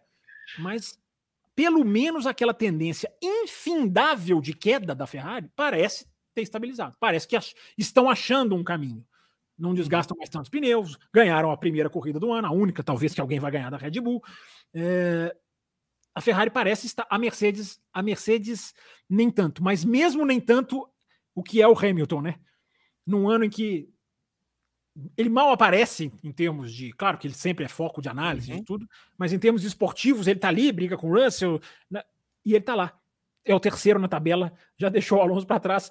Tem uma chance matemática de pegar o Pérez, embora eu diga que vai ser difícil. Uhum. É o Hamilton, né? Que até, até na, na oscilação do carro, o cara ainda rende e rende muito. Impressionante. Ah, é, o Hamilton, ele, ele é, um, é, um, cara fora de série, não tem, acho que não tem é, pessoal que fala onde está o Hamilton. Ele está aí, está limitado pelo, pelo equipamento dele. Eu acho que ele ainda tem pelo menos uns dois aninhos aí para de linha para queimar em alto nível, Campos. O que, que você acha? Eu acho que ele vai em 2026 adentro. Eu acho é. que ele fica mais. Eu acho que ele fica. Uma hora ele vai começar a cair, talvez ele até já tenha.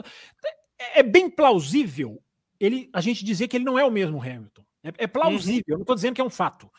Mas é, é, o cara, né? O nível é tão alto que se ele descer um degrau, ele ainda faz diferença. É, ele ainda tá, ele tá com a régua alta ainda, né? A régua, cara? Tá acima do nível. A régua é muito alta. Pois é. Pois bem, seu Fábio Campos, eu acho que a gente passou por todos os assuntos aqui, se, se não estou enganado.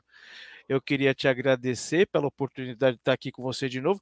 Sabe qual foi a última vez que eu estive aqui no, no, no café? Você lembra? Hum. Lembro, lembro. Foi uma discussão sensacional. Eu, você, o, o, o Raposo e o Will Bueno sobre aquela manobra absurda do, do Hamilton e o Verstappen e o e o Vettel, olha quanto tempo faz, no Canadá, onde o senhor Emanuel Pirro foi chafurdado por muitas pessoas. Você estava aqui naquela edição? Aqui. Eu confesso que eu não lembro. Olha ah, faz muito tempo, faz muito tempo, faz muito tempo. Tava, tava por aqui. Enfim, fui um dos defensores do, do, do regulamento, não de Emanuel Pirro. Enfim, mas é um prazer imenso estar aqui é, contigo é isso, de é novo. Isso, é você que é um cara assim que falando do clichê, né, o automobilismo nos mostram muitas pessoas, nos, nos abrem um leque sensacional aí de pessoas que passam na nossa vida e permanecem. Você é uma daquelas pessoas. E eu tenho muita honra de chamar tanto você como o Raposo de meus amigos pessoais, porque o trabalho que vocês fazem é inigualável. Existem programas, podcasts que abordam de diversas formas, não estão erradas, nenhuma forma é, é, é errada, mas igual o café, nunca vi. Então, parabéns pelo trabalho que você faz, parabéns ao pessoal que está nos vendo e ouvindo agora, que está com a gente aqui há quase duas horas, é, tentando aprender um pouco mais do que é, é, do que se passa nas entrelinhas de uma seria uma simples corrida. Existem muitas coisas, existem muitos pontos que podem ser analisados de forma profunda, igual esse cara aqui. É difícil. Parabéns, Campos, pelo, pelo, pelo seu empenho, pelo trabalho que você comete aqui na Podosfera, aqui no cafécomvelocidade.com.br. eu sou tão mal anfitrião que eu que devia estar tá fazendo o encerramento, né? Eu que devia estar tá te agradecendo. Agora é o convidado que vem, faz um discurso maravilhoso é, com deixa a gente, já... vermelho. Eu que tinha que estar tá agradecendo. Ele topou. A gente já vai, já pega ele... a cerveja no, no, no, refrigerador. Ele topou ajudar. Eu, eu até estou te estendendo o convite, se você quiser fazer a live que vai entrar no ar daqui a pouquinho com os apoiadores. Vem para cá, Camila, eu tô igual o Jô Soares. Lembra que o Jô Soares não falava, vem pra cá? Pois é, a Camila tá aqui no chat, eu vou falar, vem pra cá, Camila, ela vai se levantar agora no Jô, todo mundo aplaude, ela senta aqui, vai vir pra cá falar de automobilismo com a gente. Se você quiser ficar também, será muito bem recebido. E, Legal, eu, eu vou resolver uns probleminhas. É, é porque teve um probleminha. É, além de tudo, ele teve um probleminha de última hora antes da live, então eu só queria dizer obrigado, Bannerman, por ter topado. Eu até falei brincando, você quer ser o âncora, ser um âncora bom? e ele falou, vambora, vou fazer, sou o âncora mesmo. É, e ancorou o programa, muito legal, obrigadão pelo você ter disponibilizado aí o seu tempo. Você é um. Você, já falou tudo, a gente é amigo, a gente virou amigo, né? Você, o Eilor, muita. Eilor. É amigo Eilor, que, que rima com é, amor. É amigo, é amigo que eu erro, eu erro o nome. É, você, vários outros que nos apoiam aqui, o Carlos, o Brasil, é, tantos gente que a gente tem o prazer mesmo de conhecer. Então, você que ouviu, obrigado pela sua audiência. Muito obrigado ao Banima pela apresentação. Foi super legal o programa. Como foi quando o Valese. Eu vou trazer os dois novinhos. Eu vou conseguir juntar é, os dois. É. Eu vou trazer os dois. E se você acha que o café merece o like, ele não custa nada. É só você clicar no like, que um like pode ser igual a um ouvinte novo.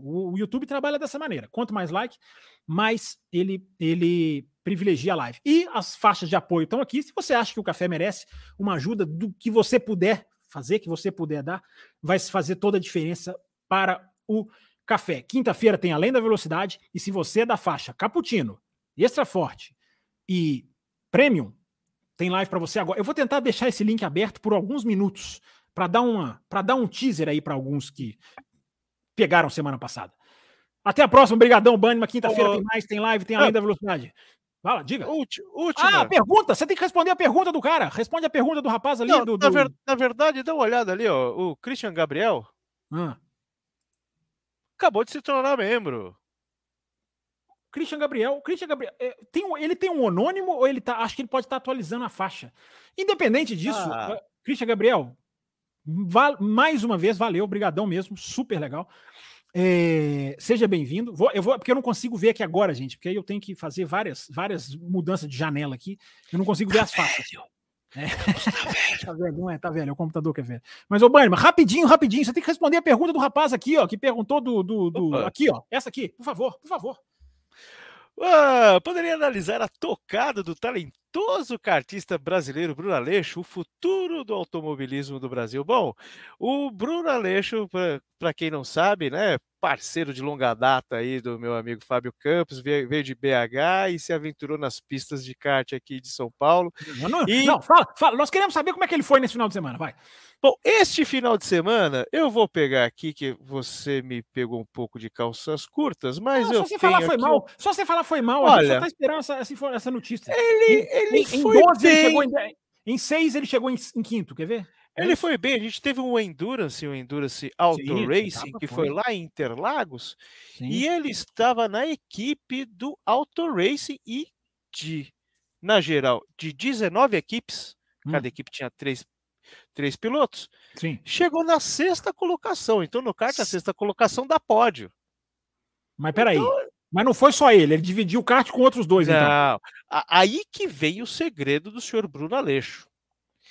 Ele não tem um nível muito bom e acaba colocando, ele acaba colocando os outros instintos maiores e acaba pegando não, a fatia ele... do bolo, porque né? Ele, ele não tem um nível muito bom, era a frase que eu queria para fechar o. Pronto.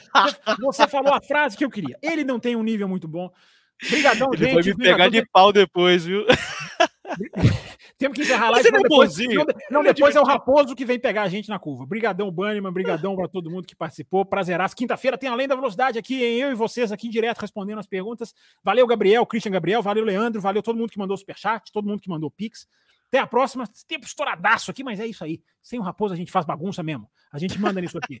Grande abraço para todo mundo, valeu. E até daqui a pouco para alguns. E até quinta-feira aqui no canal do Café.